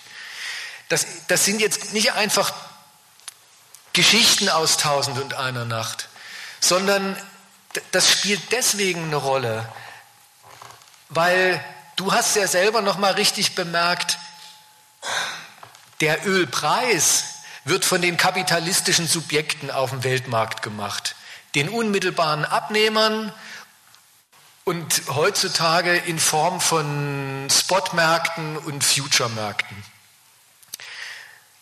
Und in den Preis, die, sozusagen die, die, die Obergrenze oder ähm, in, in den Preis geht eins, machen wir halt einfach dieses bisschen Politökonomie, geht der Bedarf nach dem Öl ein. Einerseits wirklich seiner ganz unmittelbaren stofflichen, quantitativen Art nach die Weltkonjunktur plus ähm, die, ähm, das ist auch nicht zu unterschätzen, äh, ähm, die, die, der militärische Bedarf nach Öl verlangt so und so viel von dem Zeug aus, aus allen möglichen Ölquellen, teuer zu äh, ähm, unterhaltenden Ölquellen, billig zu unterhaltenden und auszubeutenden Ölquellen. Das Zeug muss halt irgendwie her. Und da ist klar, dass der absolute Bedarf dann den Preis in der Weise bestimmt, dass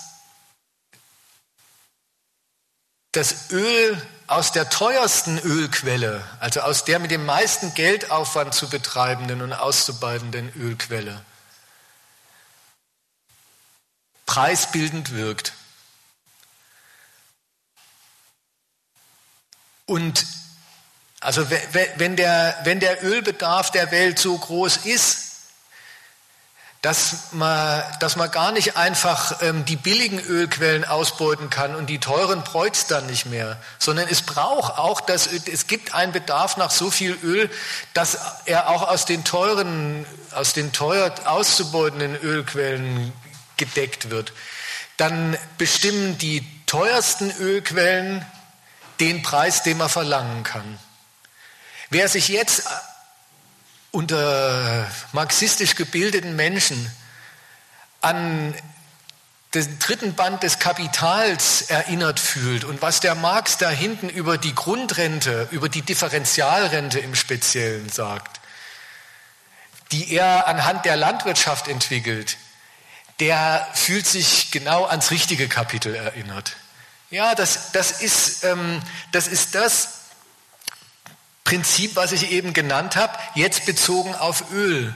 Und damit ist klar, wenn das teuerste jeweils noch benötigte Öl den Preis bestimmt, dann gibt es für den, der sein Öl billig zur Verfügung stellen kann, eine Lücke, um die er sich dann streiten kann mit den, äh, mit den Ölunternehmen. Und wenn er Glück hat und die Öl, die nationale Ölförderung im Wesentlichen in, nation, also in nationaler Regie dann auch betreibt, dann können solche Nationen, obwohl sie einen viel geringeren Gestehungspreis haben, dann eben doch zum Preis des teuersten Öl verkaufen und diese ähm, und die Differenz ist das, was ihnen als ähm, Differentialrente, also als, als Extravergütung zugutekommt. Das ist die, ähm, das ist der zweite sehr erhebliche Unterschied, der sich zwischen diesen, der sich zwischen den Ölstaaten geltend macht. Und der jetzt erstmal bloß, äh, der, der, ja, der, der ähm, seinerseits zu einem für diese Nation vorteilhaften Verhältnissen von wie viel erlöst man absolut aus dem Öl und was muss man absolut aus dem Öl eigentlich an herrschaftlicher Unkost alles bestreiten, zu ihren Gunsten verändert. Und das Dritte, was dann im Falle Saudi-Arabiens zum Beispiel dazugekommen ist, das sind politische Umstände, für die dieses Land wiederum nicht verantwortlich war. Nämlich, dass es ähm, sich in einer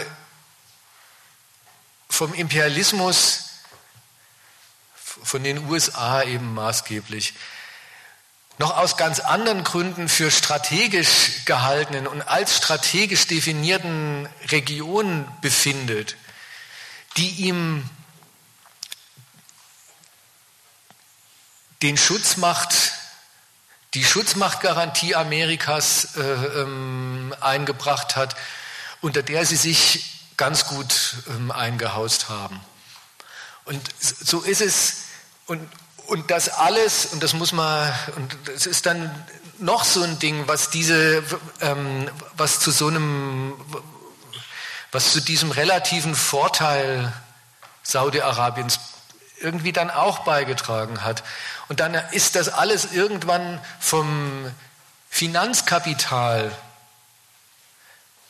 so begutachtet worden, dass das seinerseits ähm, gesagt hat, äh, da, lässt sich, da lässt sich gut drauf spekulieren.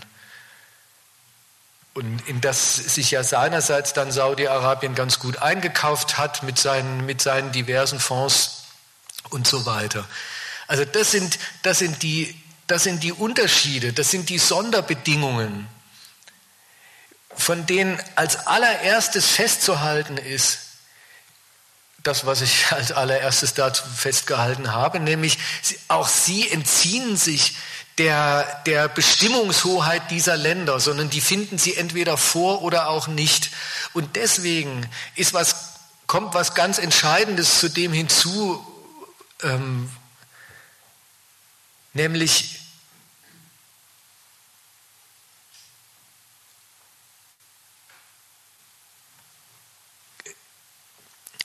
erstmal negativ kein noch so im Rahmen seines Ölstatus erfolgreich gewirtschaftet habendes Land meint, dass es sich darauf ausruhen kann. Es ist sogar genau umgekehrt, weil Vorteil hin oder her, die Widersprüche für so ein Land gar nicht sich in Luft auflösen sind es gerade die am, die, die am meisten nicht nur mit Öl, sondern dann mit Öldollar und Dollarüberschüssen gesegneten Ölstaaten, die von sich aus drauf kommen, jetzt muss man daraus was anderes machen. Also das sind die, die Herrscher, gerade in Saudi-Arabien, und der, dieser, dieser, zugekokste Prinz ist ja, das ist ja das schlagendste Beispiel dafür. Gerade die sind die ehrgeizigsten in Bezug darauf, dass man endlich aus diesem Ölstatus wegkommen muss. Das sind die, die am allerwenigsten dir in dem Sinne zustimmen würden, aber du, so hast es ja wahrscheinlich auch nicht gemeint, dass der relative Erfolg doch ähm, alles ist, was man sich wünschen kann.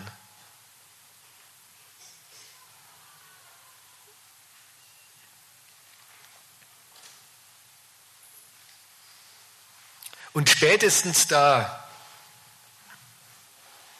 beziehungsweise übrigens, das kannst du, das, auch Saudi-Arabien, nur um das auch nochmal, aber das ist nur eine Klammer, auch Saudi-Arabien ist ein sehr schmerzliches Auf und Ab in seiner Geschichte ähm, nicht erspart geblieben.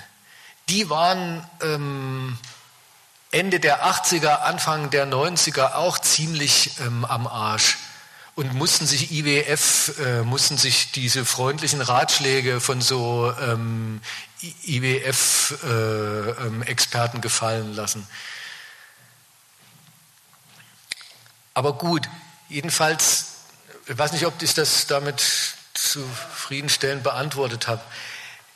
Spätestens wenn so ein Land so einen Übergang machen will,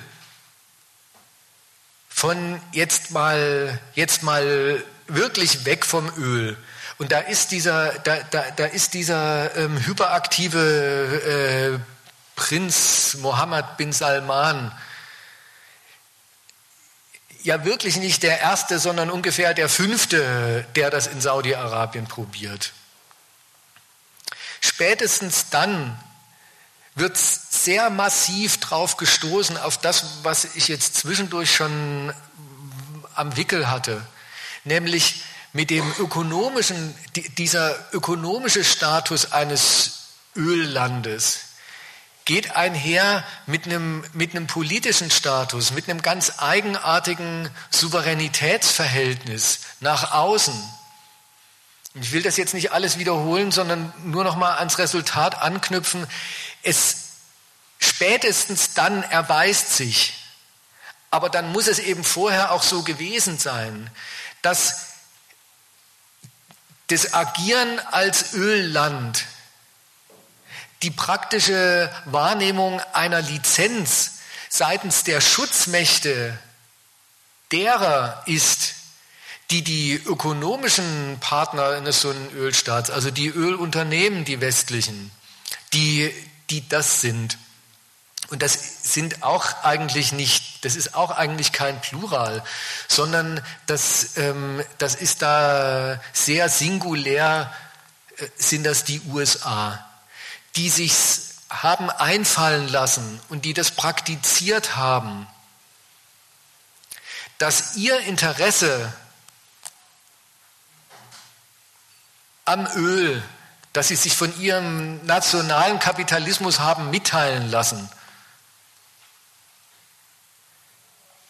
Am besten damit bedient ist, dass man andere Staaten daran verdienen lässt, dass sie es einem, ab, dass sie es einem verkaufen. Was die USA da hingekriegt haben und was, sie sich, was es also was von den USA aus der Gehalt dessen ist, was ich vorhin mal als Lizenz gekennzeichnet habe. Das ist tatsächlich das, dass sie die, das, was eigentlich was Politisches ist, nämlich das Öl befindet sich nicht in Amerika, sondern unter, unter fremder Hoheit. Das befindet sich im Ausland dass man diesen, dass man diesen politischen Umstand dadurch handhabt, dass man diesen Souveränen erlaubt, vom Öl in der von mir skizzierten Weise zu leben. Und aus der, und so die politische Zugriffsfrage, Öl was man für den nationalen Kapitalismus unbedingt braucht und will, das aber unter fremder Hoheit liegt, in eine bloße kapitalistisch zivil zu handhabende Preisfrage zu verwandeln. Das ist die große Leistung des Ölmarkts, des Weltölmarkts für die USA. Und zwar mit dem, mit dem mit dem für sie in, in, in jeder Hinsicht genehmen Gehalt und das zu ihrem Interesse in jeder Hinsicht passenden Verhältnis, dass auf die Weise sichergestellt ist, erstens, dass es die kapitalistischen Interessenten an dem Öl sind, die bestimmen, wie teuer es ist. Und da verlässt sich eine amerikanische Hoheit allemal drauf, dass ein amerikanischer Kapitalist, ein, Ölab, ein Ölförderer oder ein Energiekonzern, der es ihm abkauft, oder ein Chemiekonzern, der es ihm dann abkauft oder sonst wie mit ihm verbündet ist, verbandelt ist, dass der schon keine Preise zahlt, die sich für ihn nicht lohnen. Auf die Weise sorgt Amerika dafür, also dass, der, dass sein nationaler Kapitalismus in die Verfügung des Öls kommt und dass das sich verfügbar machen selber schon ein kapitalistisches Geschäft ist und nicht eine kolonial zu bewerkstelligende Unkost.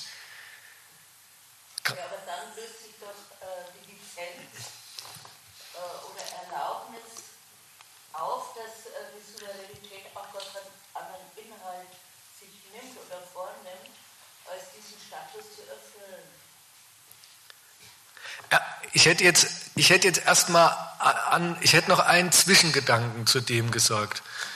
Nämlich, ähm, sie hat gesagt, ähm, dann löst sich doch, oder dann, dann ist doch die Souveränität jetzt Venezuelas oder eines Staats wie Venezuelas damit auch von Amerika aus fertig dadurch bestimmt, dass sie sich auf das einlässt, dass sie ihre Souveränität so gebraucht, das Öl, über das sie verfügt, so zu verwenden, dass sie es zu dem Preis abtritt, den der Weltmarkt findet.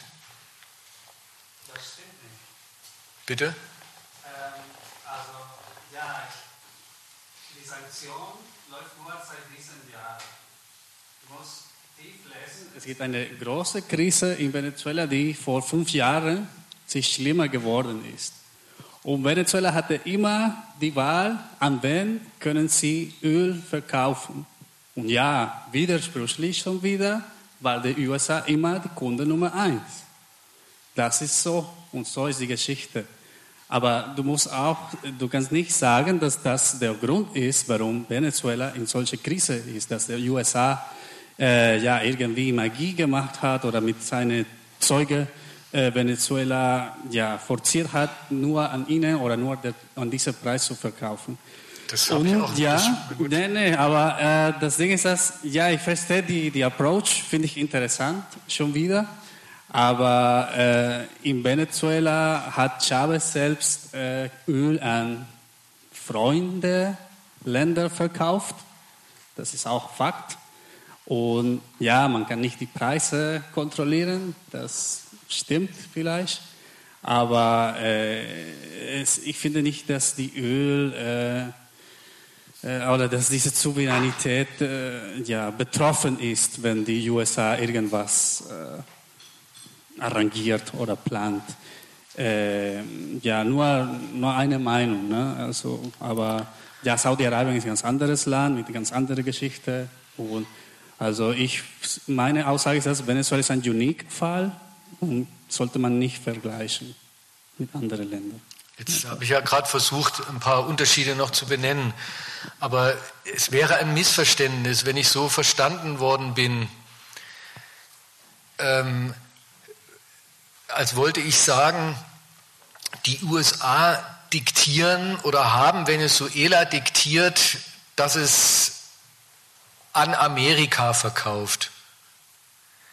Sondern das ist gerade der Unterschied, den die USA im Unterschied zu den, also anders als die, als die vorhergehenden Mächte, die sich für Öl interessiert haben, insbesondere Großbritannien und so, dass, dass die USA ihr Interesse an den Ölvorkommen weltweit.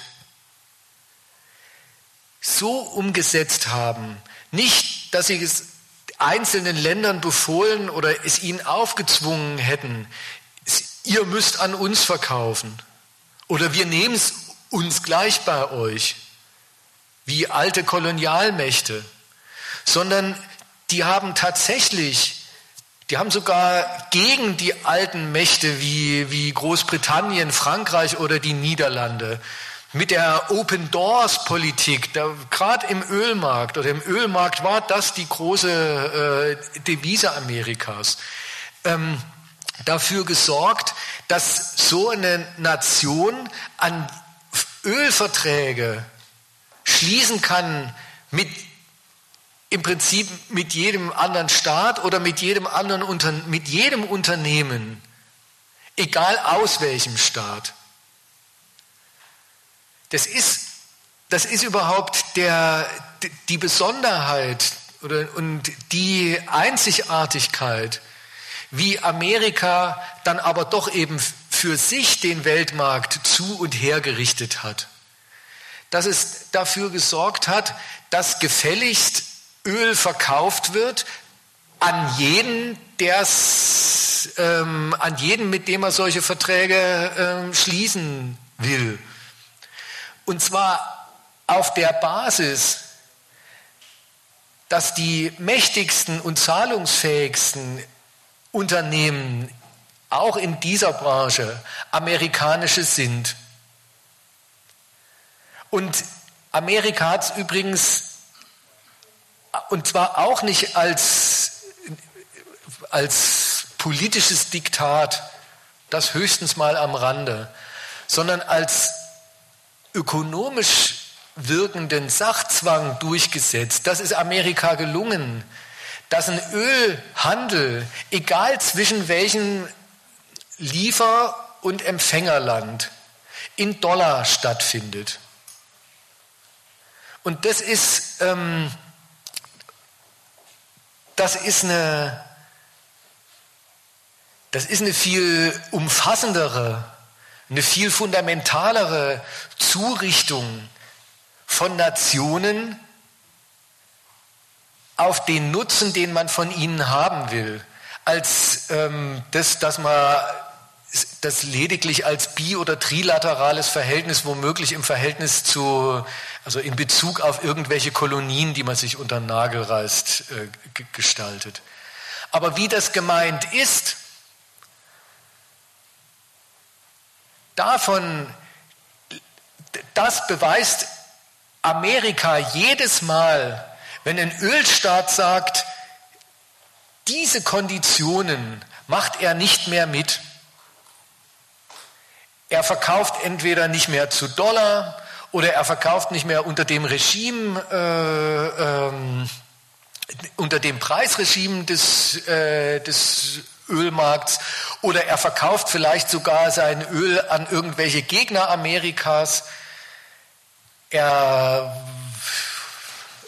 äh, reißt sich noch ein kleines Ölnachbarland äh, ähm, unter den Nagel, was weiß ich, wie der Irak damals Kuwait, um, als, um mit neuer Macht die, die Anbieterkonkurrenz im, im Nahen Osten eben nicht per OPEC, sondern per Gewalt äh, zu verändern.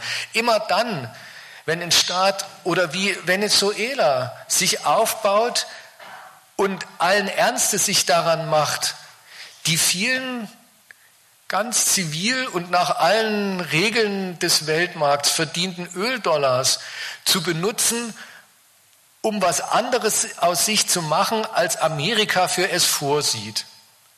Dann beweist Amerika mit aller Gewalt, die ihm zu Gebote steht, was der letzte Sinn und Zweck und damit auch die letzte Grenze dieser Freiheit ist und der eigentliche Gehalt dieser Freiheit, die Amerika dann eben doch gewährt und die diese Länder gar nicht einfach haben.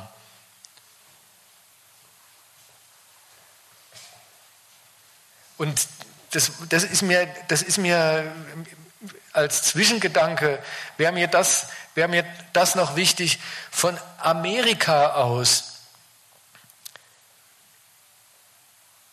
ist dass, dass alle möglichen anderen Länder es, vom, es für sich funktionalisiert hat. Und zwar in dieser Weise, wie ich es umrissen habe. Gar nicht per Diktat, sondern dadurch, dass man ihnen die Bedingungen ihres nationalen Materialismus setzt. Auf, das, da, da ist gerade der souveräne Wille so einer Nation nicht ausgeschaltet, sondern da kommt er zum Zuge, da, da betätigt er sich, aber worin eigentlich? In der, in der Benutzbarkeit für die Interessen der kapitalistischen Metropolen und allen voran der USA. Das ist der erste Gehalt, also das ist von Amerika aus der wirkliche Gehalt von Lizenz. Das ist Zurichtung fürs eigene Interesse. Und deswegen stimmt dann der Satz, den du gesagt hast. Und deswegen ist für Amerika die Souveränität eines solchen Staates gleichbedeutend mit der mit dem gefälligen Gebrauch dieser Souveränität. Daraus gewinnt Amerika den Anspruch, dass wenn schon die von nichts als dem Öl leben, dass sie dem Westen und eben vor allem Amerika verkaufen. Und zwar für nicht irgendein westliches, sondern für amerikanisches Geld. Und wenn sie da wenn sie dieses amerikanische Geld dann auch noch dafür benutzen dürfen, auf der ganzen Welt und auch wieder nicht zu knapp in Amerika einkaufen zu gehen und auf diese Weise den amerikanischen Kapitalismus zu befördern. Dass, dass das, also diese Zurichtung dieser Länder für, den Kapital, für ihre kapitalistische Benutzung betrachtet Amerika ganz als das ist ein riesiges Zugeständnis, das müssen sich diese Nationen überhaupt verdienen. Und das verdienen die sich durch eine Botmäßigkeit, die geht weit darüber hinaus, dass man, ähm, dass man sie bloß für Öl, ähm, dass man sie bloß äh, ähm, als Öllieferanten benutzt. Das, sieht, das kann man an Venezuela studieren. Eins hat der, der Chavez jedenfalls nicht gemacht. Er hat nicht aufgehört, Öl, ähm, Öl zu exportieren. Schon gar, schon gar nicht an die USA. Das passiert bis heute. Aber das, einer anspruchsvollen Macht wie Amerika reicht das nicht. Sondern die Macht aus dem, dass sie das Land in Sachen Öl benutzt, den Anspruch an die Souveränität überhaupt, an die Botmäßigkeit nämlich dieser Souveränität, an, an den Willen, dass die sich gefälligst dann auch darin einrichten soll und was immer sie macht, ihren Nutzen für den Westen und allen voran und vorneweg für die USA als Prämisse jeder Politik und auch jedes nationalen Aufbruchsprogramms gefälligst ähm, anerkennen soll. Und an dem Anspruch hat sich vergangen und wollte sich auch vergehen im Übrigen. Chavez mit seinem, mit, mit, mit seinem also sehr eigenartigen Sozialismus.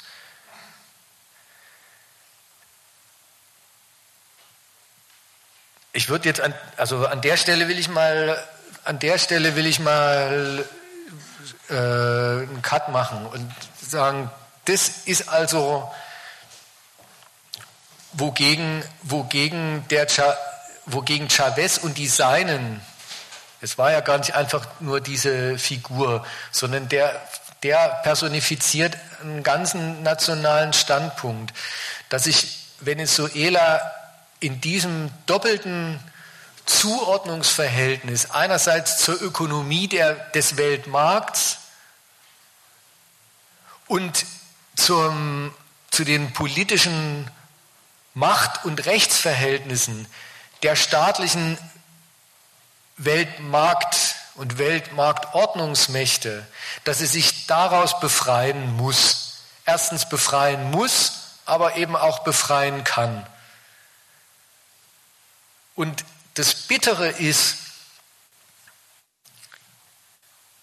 alle Gründe, alle nationalen Gründe, sich aus diesem Status rauszuarbeiten,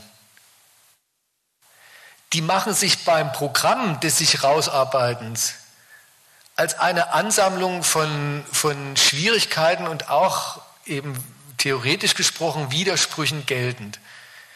Und das hat auch in Venezuela Chavez gar nicht als erster erlebt. Da hat es schon vor ihm Politiker oder eben ganze Regierungsmannschaften gegeben, die, äh, die wollten aus dem Land mit dem Ölgeld was anderes machen als ein Ölland.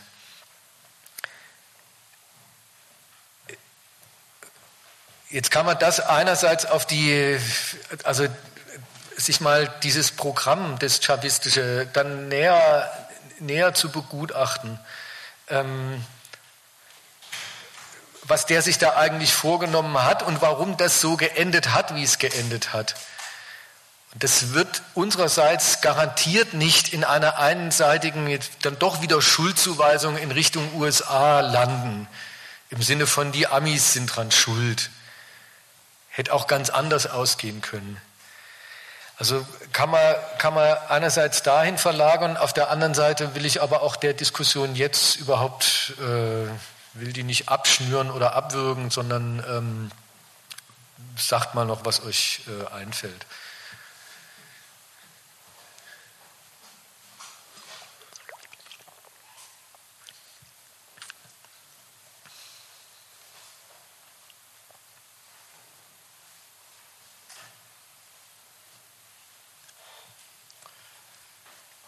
Die Gefahr ist immer, dass ich sonst weiterrede.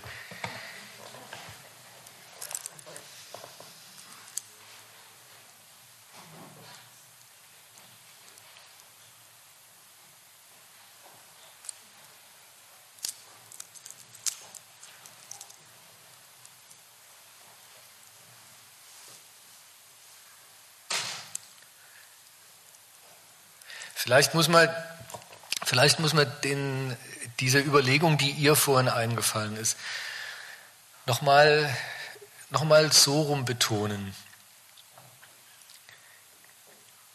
Was der amerikanische Imperialismus in Bezug auf Venezuela, aber gar nicht nur in Bezug auf Venezuela, sondern in Lateinamerika und von Lateinamerika ausgehend weltweit als sein Prinzip entdeckt und ausgebaut und jahrzehntelang praktiziert hat. Das ist, dass der amerikanische Nutzen und das sich herrichten für den amerikanischen Nutzen zum souverän gehandhabten Eigeninteresse dieser Nationen wird.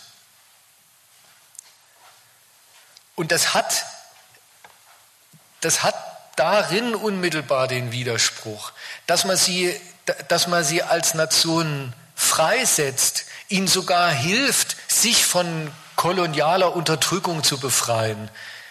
In dem Sinne war dieses amerikanische Herrichten gerade der Ölländer der Ölimperialismus der USA, wenn man ihn so bezeichnen mag, von Anfang an eine sehr antikolonialistische Angelegenheit. Aber eben nicht nur mit dem Hintergedanken, sondern mit dem Zweck, dass der Nutzen für Amerika dann auch sichergestellt sein muss und soll. Und dass das dann doch der letzte Grund und Zweck dieser Souveräne sein soll, die sich gleichwohl nicht wegen des amerikanischen Nutzens, sondern wegen des eigenen für ihn zurechtmachen sollten.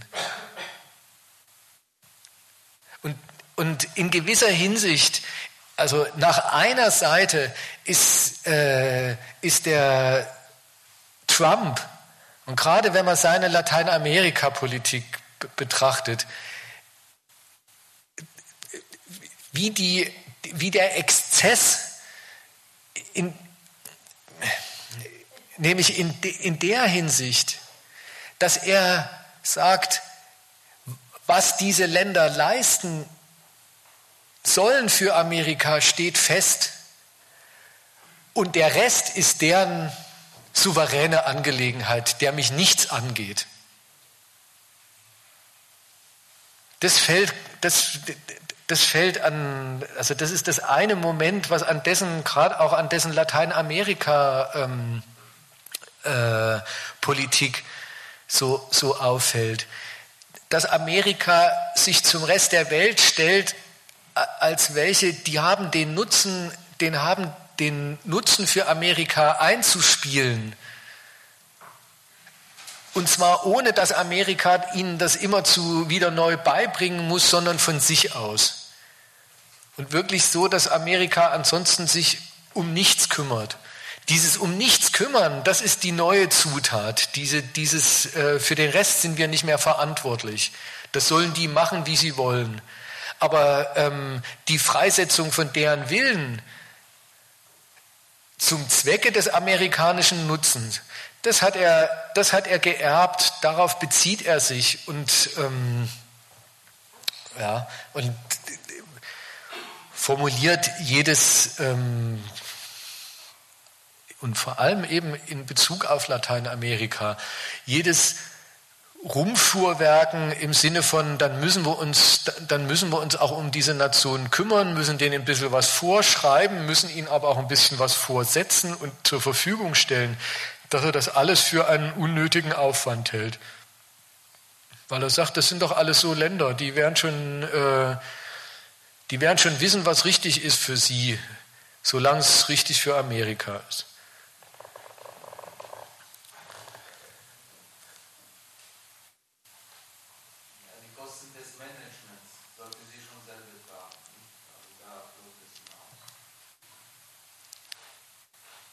Ja, die Unkosten der Souverän. Ja, ja.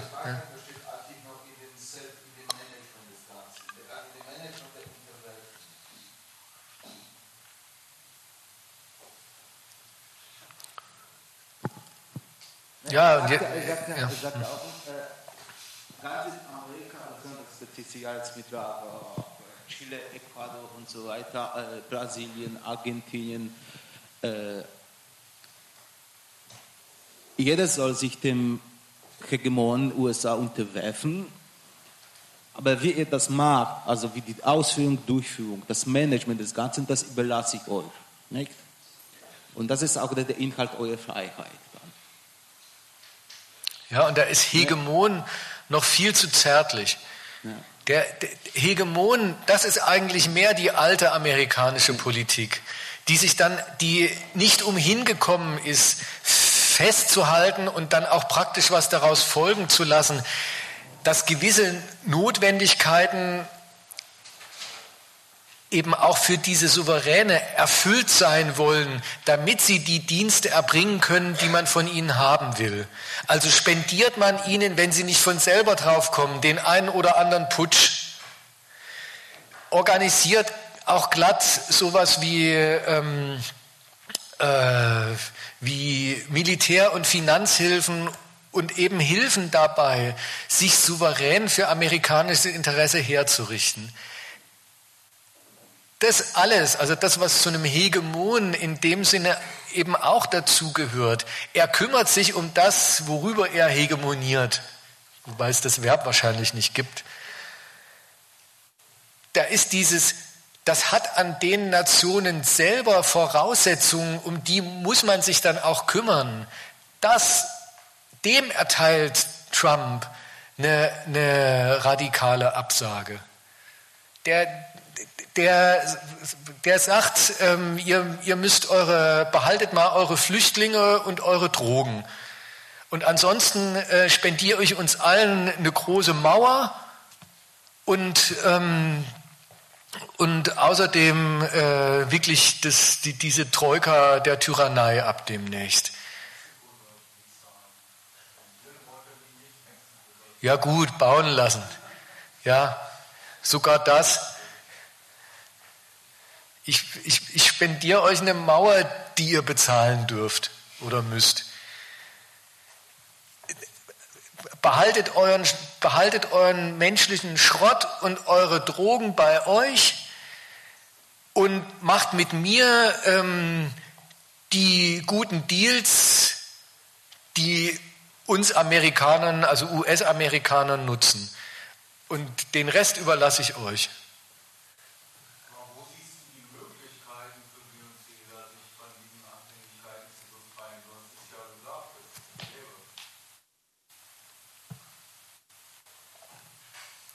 Ich wollte erstmal, nee, eigentlich wollte ich ungefähr, das ist jetzt irgendwie ein dramatisches Missverständnis. Eigentlich wollte ich sagen, erstens, das Öl überhaupt unter dem Gesichtspunkt zu betrachten, quasi die, die, die Ölvorräte, die prospektierten Ölvorräte eines Landes zum tagesaktuellen Barrelpreis in Geld umzurechnen vor dieser Summe zu, ähm, äh, auf die Knie zu fallen und zu sagen, dann was ließe sich mit so viel Geld äh, nicht alles anstellen? Also den, den, das Vorhandensein von ganz viel Öl für dasselbe zu erklären, wie dann hat das Land doch alle Möglichkeiten, ganz viel aus sich zu machen. Dem wollte ich sowieso schon mal eine große Absage erteilen. Zweitens, in diese Absage wollte ich einbegreifen, dass dann auch das Öl überhaupt nicht einfach eine riesige Möglichkeit für die von allen als bitter notwendig empfundene Emanzipation aus den damit verbundenen sehr widersprüchlichen Abhängigkeiten darstellt.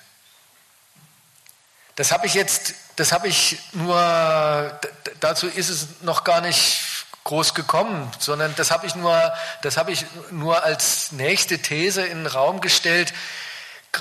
Gerade bei den Versuch, bei den Versuchen, aus dem Status des Ölstaats sich rauszukämpfen,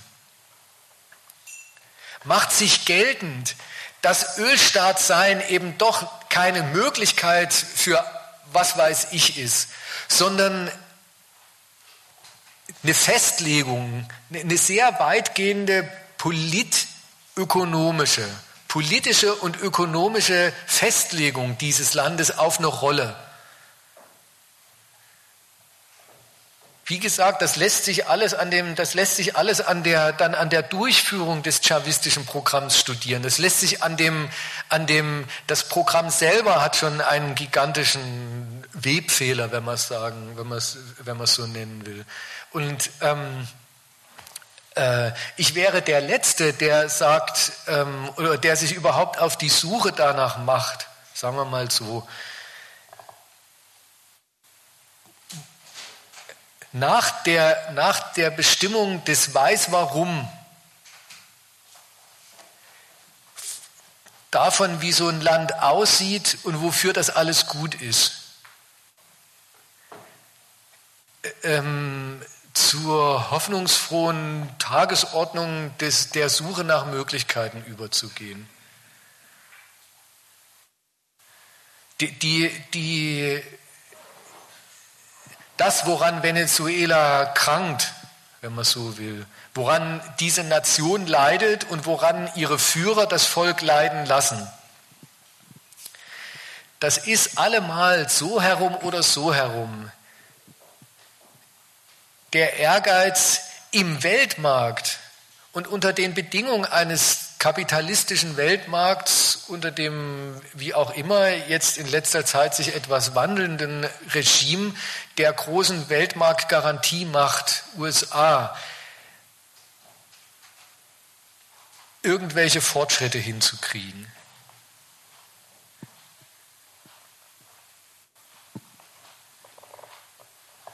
Eine kleine Nachfrage. Ja. Du hattest vorhin ähm, ich weiß nicht, ob ich es richtig verstanden habe, gesagt, dass, also hast gesprochen von erhöhten Aufwendungen für die Souveränitätsherstellung, die Repression oder so, ist mir erstmal nicht so einleuchtend, warum ein Rohstoffstaat da mehr Aufwendungen braucht, weil, also als ein anderer Staat, der sein eigenes äh, human, seine eigenen humanen Ressourcen nutzbar macht und dann ähm, ja auch für den Weltmarkt Tonschuhe, Klamotten oder sonst was oder Kaffee pflücken lässt oder so, ähm, würde ich erstmal naiverweise äh, meinen, also der hat doch dann äh, eher mehr Aufwendungen, um dann auch die Geschäftsbedingungen im Land, dass die Leute dann auch alle arbeiten können und äh, Kaffee pflücken können, herzustellen, als ein, ein Staat, der, sagen wir mal, nur die Eisenbahnstrecke von der Erzmine zum Hafen irgendwie absichern muss. Der Rest kann ihm egal sein. Die machen die Subsistenz oder so.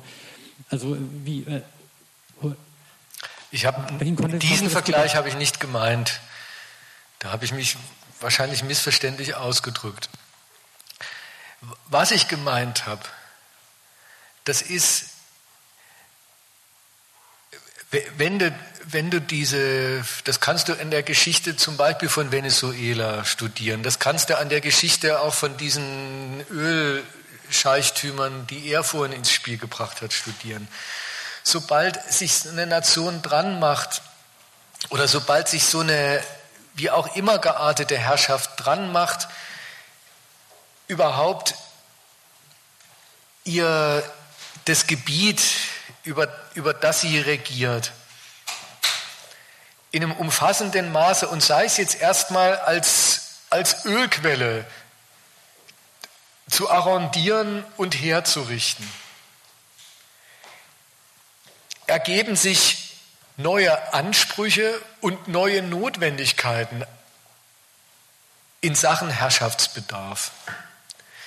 Die Ansprüche betreffen ganz schlicht das, das jetzt überhaupt mal in Aussicht steht, durch, dadurch, pur dadurch, dass irgendwelche Ausländer ins Land kommen und sagen, ähm, lass uns nach Öl bohren und du kriegst was dafür. Dass, dass so eine, dass so eine erstmal Clique oder wie auch immer plötzlich in die, in die, in die Verfügung über Herrschaftsmittel kommt, die ihr es ermöglichen und die deswegen auch den Willen überhaupt erst so richtig stiften, in dem Sinne eine nationale staatliche Herrschaft ähm, zu etablieren. Eine, die umfassend und sei es so formell wie noch was, aber eben umfassend, dauerhaft abgesichert, monopolistisch als Staat übers Volk zu regieren. Das ist mal das eine. Dann sich wirklich aufzubauen und zu sagen, nicht einfach, ich bin der, ich bin der Scherif von Mekka oder der, der Typ in, in Riyadh, sondern ich bin der König wirklich von Saudi-Arabien und dann müssen alle auf mich hören. Das kriegst du nur mit Gewehren hin, ähm, die, die, hat dir, die haben dir deine Beduinen jedenfalls nicht geschnitzt. Und in Venezuela ähm, ist auch da der Übergang von einer irgendwie, von so einer latifundistischen Klickenwirtschaft zu einem wirklichen nationalen Standpunkt, zum Standpunkt einer Herrschaft, die, die, die, die sagt, das ist alles meins und ich muss irgendwas und ich kann auch was draus machen. Der ist mit den, mit den Mitteln überhaupt erst wirklich in die Welt gekommen, die eben gar nicht die dort wirtschaftenden, im, im Wesentlichen ja äh, ähm, Bauern an Überschüssen äh, ähm, hergekriegt haben, sondern dies, dies, die, die mit einem Mal zur Verfügung standen, Dadurch, ähm, dass es welche gab, die haben einem glatt Dollar oder damals noch Pfund am Anfang ähm, für, für Öl ähm, überlassen. Das setzt überhaupt so einen herrschaftlichen Willen in einer ganz neuen Weise frei. Das hat aber auch, also das, das betrifft mal den, die anspruchsmäßige Seite, die notwendigkeitenmäßige Seite. Und das, das will ich jetzt nicht als ein quantitatives Verhältnis ähm, äh, also als, als einen quantitativen Vergleich verstanden haben. Ähm, im Verhältnis zu einer kapitalistisch funktionierenden Nation, sondern das wollte ich auch inhaltlich bestimmen im Verhältnis zu denen, die, die da rumwesen. Diese Mischung aus tatsächlich herrschaftlich von ihnen Besitz ergreifen und gleichzeitig in ihnen aber gar nicht die Quelle der eigenen Herrschaft haben. Das ist nicht nur ein äußerliches Verhältnis, sondern das ist an ganz vielen Stellen ein sehr negatives und polemisches Verhältnis. Dann musst du, klar kannst du sagen, das ist mir scheißegal, wie, ähm, wie sie fernab in irgendwelchen Regionen vor sich hin Substi, Subs, Subsistenzwirtschaft machen. Aber da, wo Öl gefördert wird, findet erstmal das statt. Und da findet dann nichts mehr anderes statt. Und da muss man, da muss man womöglich ähm, Bauern vertreiben. Und auch da, wo dann das nicht stattfindet, also auch dafür, auch dafür ist ja Venezuela ein, ein sehr ein stellenweise sehr ekelhaftes äh, Beispiel gewesen im Verlaufe seiner Herrichtung und Selbstherrichtung zum Ölstaat oder herrschaftlichen nationalen Herrichtung zum Ölstaat, dass, ähm, dass, die, dass die Ölförderung mit äh, Umweltverheerungen einhergegangen ist, weil sie eben entsprechend aller kapitalistischen Logik komplett rücksichtslos gegenüber der Natur ähm, stattgefunden hat. Die, die macht sich für die, die macht sich weit über die unmittelbaren Fördergegenden hinaus geltend. Also was man über diesen, über diesen, weiß nicht, ich glaube, das ist dieser Maracaibo-See oder so, was man über den liest, wie, wie der komplett für alle, die einfach nur ein bisschen Fischerei machen wollten, inzwischen für einen Arsch ist. Das, das ist nicht von Pappe. Dann kommt, dann kommt im Übrigen dazu, und das, das geht dann damit einher, dass, ähm, dass auch in der Gesellschaft mit dem Geld, was ins Land fließt, Bedürfnisse entstehen und entstehen sollen. Die werden im Wesentlichen durch Import, äh, dann durch Importe, die man sich ja leisten kann, weil man über das weil man über die Devisen verfügt, gedeckt, sodass dann mit der Herrichtung Venezuelas zum Ölstaat, dem damit verbundenen Import von, ähm, von Agrargütern und, Lebens und auch fertigen Lebensmitteln, das, was es an Landwirtschaft gegeben hat, und das war vorher ziemlich viel, ziemlich vor, vor die Hunde gegangen ist. Also es findet dann auch im Zuge dessen über verschiedene Vermittlungsschritte, sehr viel Zerstörung bis dahin stattgehabter Subsistenz statt. Und, und, und die Ausbreitung eines Elends, die, solange sie nicht, dann, solange es nicht, das Elend, nicht dann doch wieder kompensiert wird dadurch, dass man die Leute ähm, an den Erdölnahmen auf Einnahmen an der einen oder anderen Weise beteiligt in Schach gehalten werden will.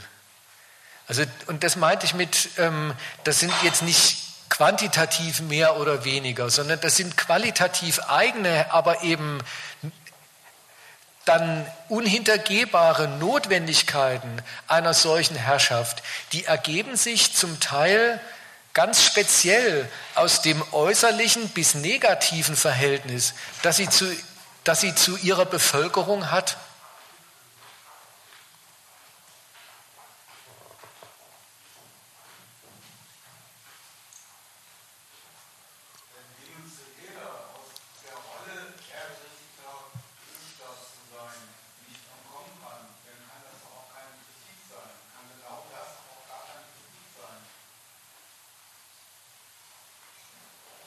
Was?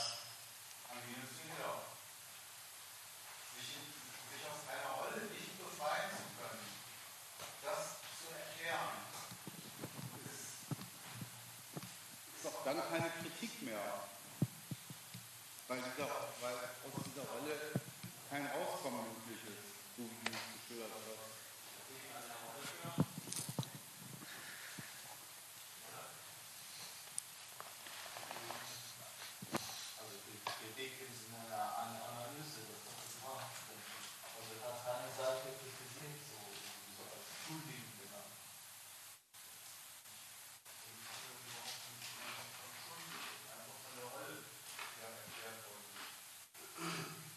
Ja, aber die fällt ihnen nicht in den Schoß. Und da muss man jetzt auch, da muss man jetzt ein bisschen genau sein, ähm, was die, worüber beziehungsweise über wen man da redet. Wenn du über die, wenn du über die politische Herrschaft oder die politischen Herrschaften venezolanischer Provenienz redest, dann, ähm, dann weiß ich nicht, warum ich die nicht kritisieren soll. Ich weiß nicht, was daran nicht kritikabel sein soll. Ähm, aus, dem, äh, aus dem Verfügen über Öl der politisch zugestandenen und dann sich auch ja verschafften und materiell verschafften Hoheit über Land und Leute ähm, ein Programm zu zimmern, dem er das Volk ja erstmal unterwerfen muss mit aller Gewalt, die dafür, zu, die dafür notwendig ist, mit allen, ähm, mit allen Unkosten, die immer solche des Volks sind, die man jedenfalls, und wenn es welche der Herrschaft sind, ähm, ist, entspricht dieser Logik, die Unkosten der Herrschaft und die Widersprüche der Herrschaft dem Volk zur Last zu legen. Nicht moralisch, sondern praktisch.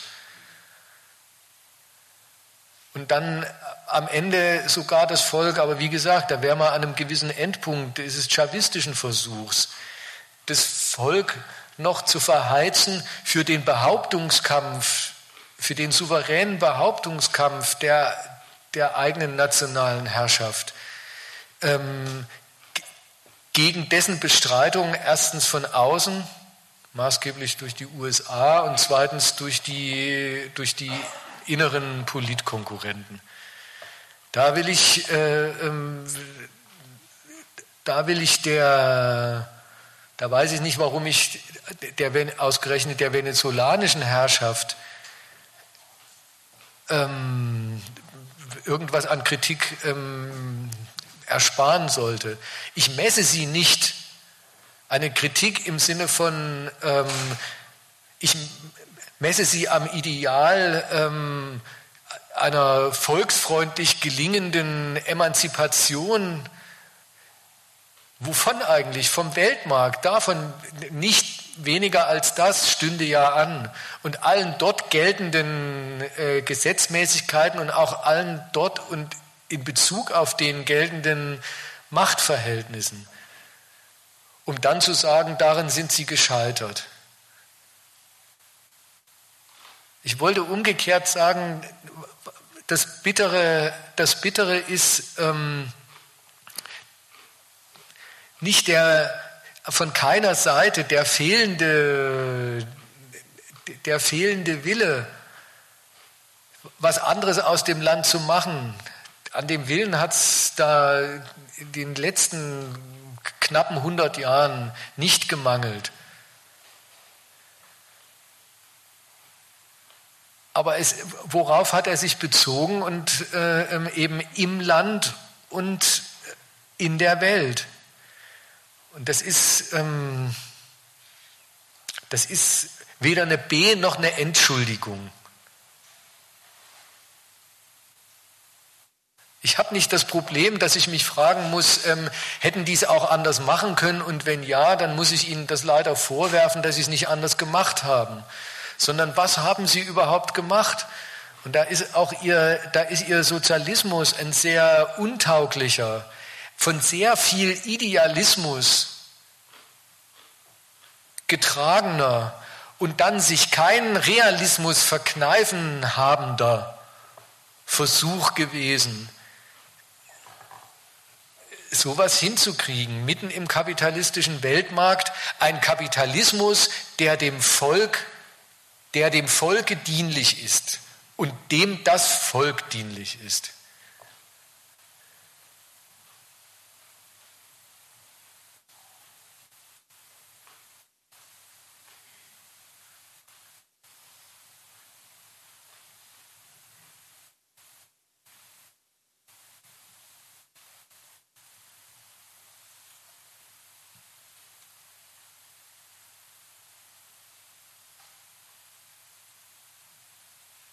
Diesen Endpunkt, den will ich Ihnen nicht vorwerfen, worauf, worauf Sie runtergekommen sind, auf die pure Souveränitätsbehauptung. Die Chavisten jetzt unter Maduro jetzt aktuell. Aber was sich studieren lässt dran, ist, dass auch beim, dass auch das volksfreundlichste ähm, Programm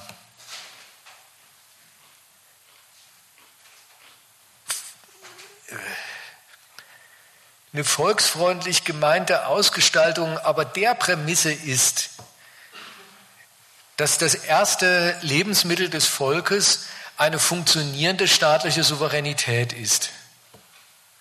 Und dass man deswegen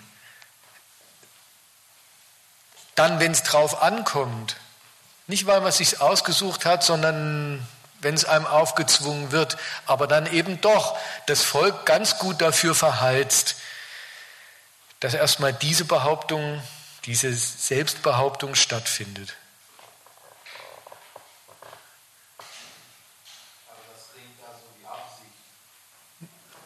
Nein, jetzt wollte ich gerade die Absicht, jetzt wollte ich gerade. Ja, eben. Ja, den Maduro zwingt keiner, den Maduro zwingt keiner, seine Anhänger äh, ähm, dafür, dafür herzunehmen. Und es hat auch die Chavisten niemand gezwungen. Sie hätten ja auch einfach abtreten können. Aber ähm, dass sie sagen, wir halten an unserem Programm fest und zwar unter schrittweiser Aufkündigung jedes Programmpunkts. Das ist dann schon ihr Werk. Natürlich, natürlich sind sie nicht damit angetreten. Aber es ist nun mal so. Das ist das, ähm, das ist das Verhältnis. Das gilt und das sie praktizieren.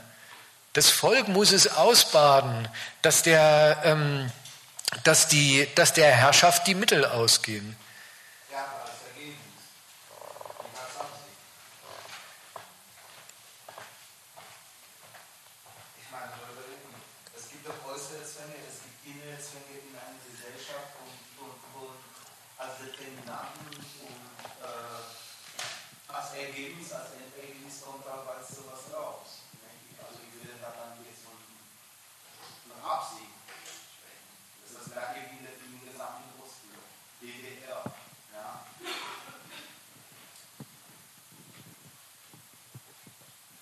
Ja, dann kann ich etwas wenig anfangen mit dem, ähm, oder dann, dann ist die Kategorie der Absicht ein bisschen, ähm,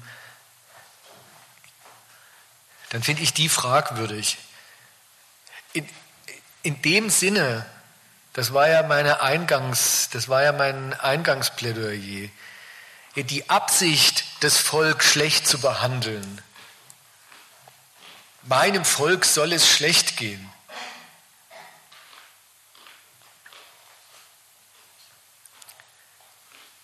So tritt, so tritt, kein, so tritt keine Herrschaft an. Dass sie dann alles ins Werk zu setzen, was sie ins Werk setzt, das ist allemal das, was so eine Herrschaft tut, solange sie am Ruder ist. Und da ist die Kategorie des, des Zwangs auch so ein bisschen, ähm, da, ist ihn, da ist ihn ein bisschen unscharf. Wenn, wenn man sie objektiv meint, im Sinne, mit welchen Gegebenheiten hat sie zu tun, auf welche Sache richtet sich ihr eigentlich ähm, ihr politisches Regime, Womit geht sie politisch um? Ja, da, da habe ich ja versucht, ähm, ein bisschen in die Richtung zu reden. Da gibt es ganz viele objektive Notwendigkeiten. Aber zu denen gesellt sich doch, auf die richtet sich doch ein machtvoller Wille, aus denen was zu machen, der allemal, ähm, wenn es drauf ankommt, wie gesagt, der Logik folgt, dass der Bestand der Herrschaft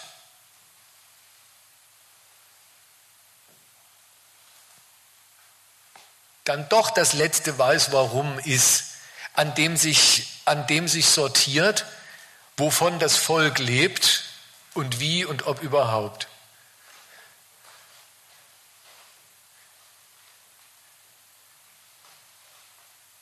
Klar, den Machtkampf, der ihnen jetzt geliefert wird, unter den Bedingungen, unter denen sie, sie sich mit ihren Gegnern, denen sie sich ihn mit ihren Gegnern liefern müssen,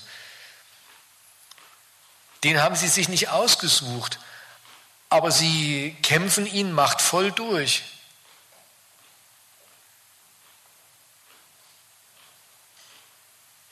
Mit dem guten Gewissen, ähm, was auch für also, und gerade für volksfreundliche ähm, Sozialisten dazugehört.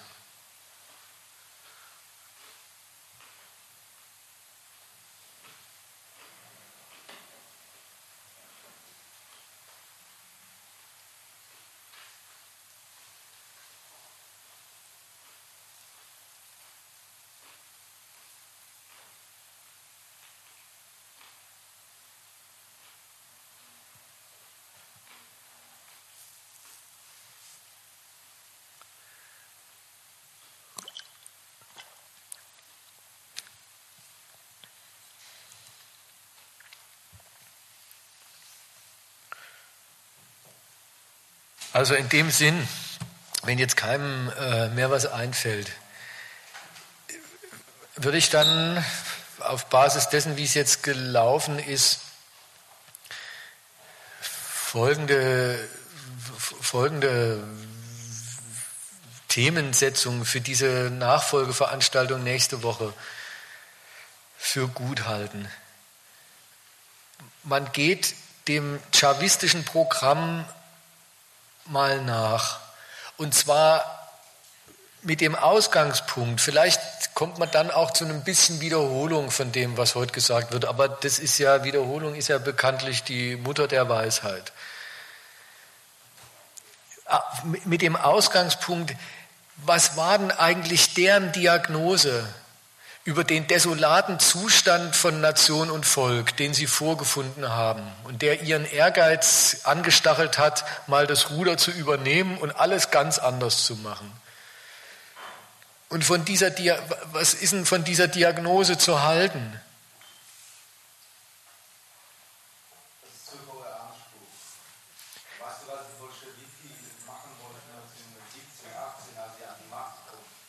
Das, ich halte das, ich, ja, und ich will nicht einfach sagen, ho hohe. Ja, und, und auch, den Bolsche, auch der Bolschewiki würde ich, würde ich nicht einfach zugestehen, hohe Ziele, aber dann ist nichts draus geworden, weil Bedingungen schlecht oder irgendwas. Ich halte schon aber jetzt wollen wir nicht noch die Bolschewiki, äh, ähm, jetzt wollen wir nicht noch die Bolschewiki ins, ins Spiel bringen und uns zu kühnen Thesen aufraffen, sondern so viel will ich als These vorweg sagen. Ich halte schon die Diagnose der Chavisten über die Gründe für das Elend ihrer Nation und ihres Volkes für falsch. Und ich halte das Programm, zu dem sie sich dann aufgemacht haben und dass sie und dass sie gar nicht, also wo sie gar nicht faul waren, viele Teile davon umzusetzen. Auch nicht einfach für inkonsequent, sondern umgekehrt für konsequent. Das Programm, was sie dann versucht haben, seit 98, in die Tat umzusetzen und mit dem sie immer größere Schwierigkeiten gekriegt haben. Das hat in seiner ganzen praktischen Widersprüchlichkeit schon sehr von der politischen Diagnose gelebt, die sie selber hatten. Und beides ähm, lohnt sich und ist notwendig, ähm, meine ich, wenn man, wenn man sich über das Land und vielleicht an dem Land sogar exemplarisch über solche Länder und solche Aufbruchsversuche, es ist ja wirklich auch nicht der erste Sozialismus in dem Ölstaat, mal klar werden will.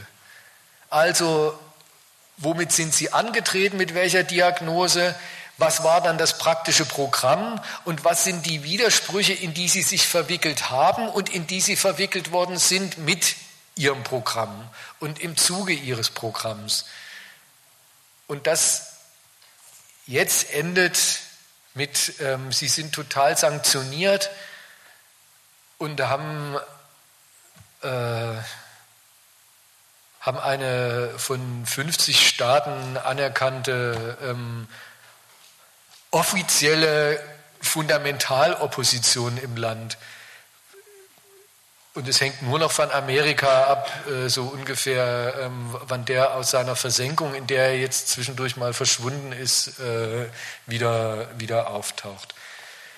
Also das wäre, noch, ähm, das wäre noch das Programm, was sich lohnt zu verfolgen nächste Woche. Erscheint zahlreich.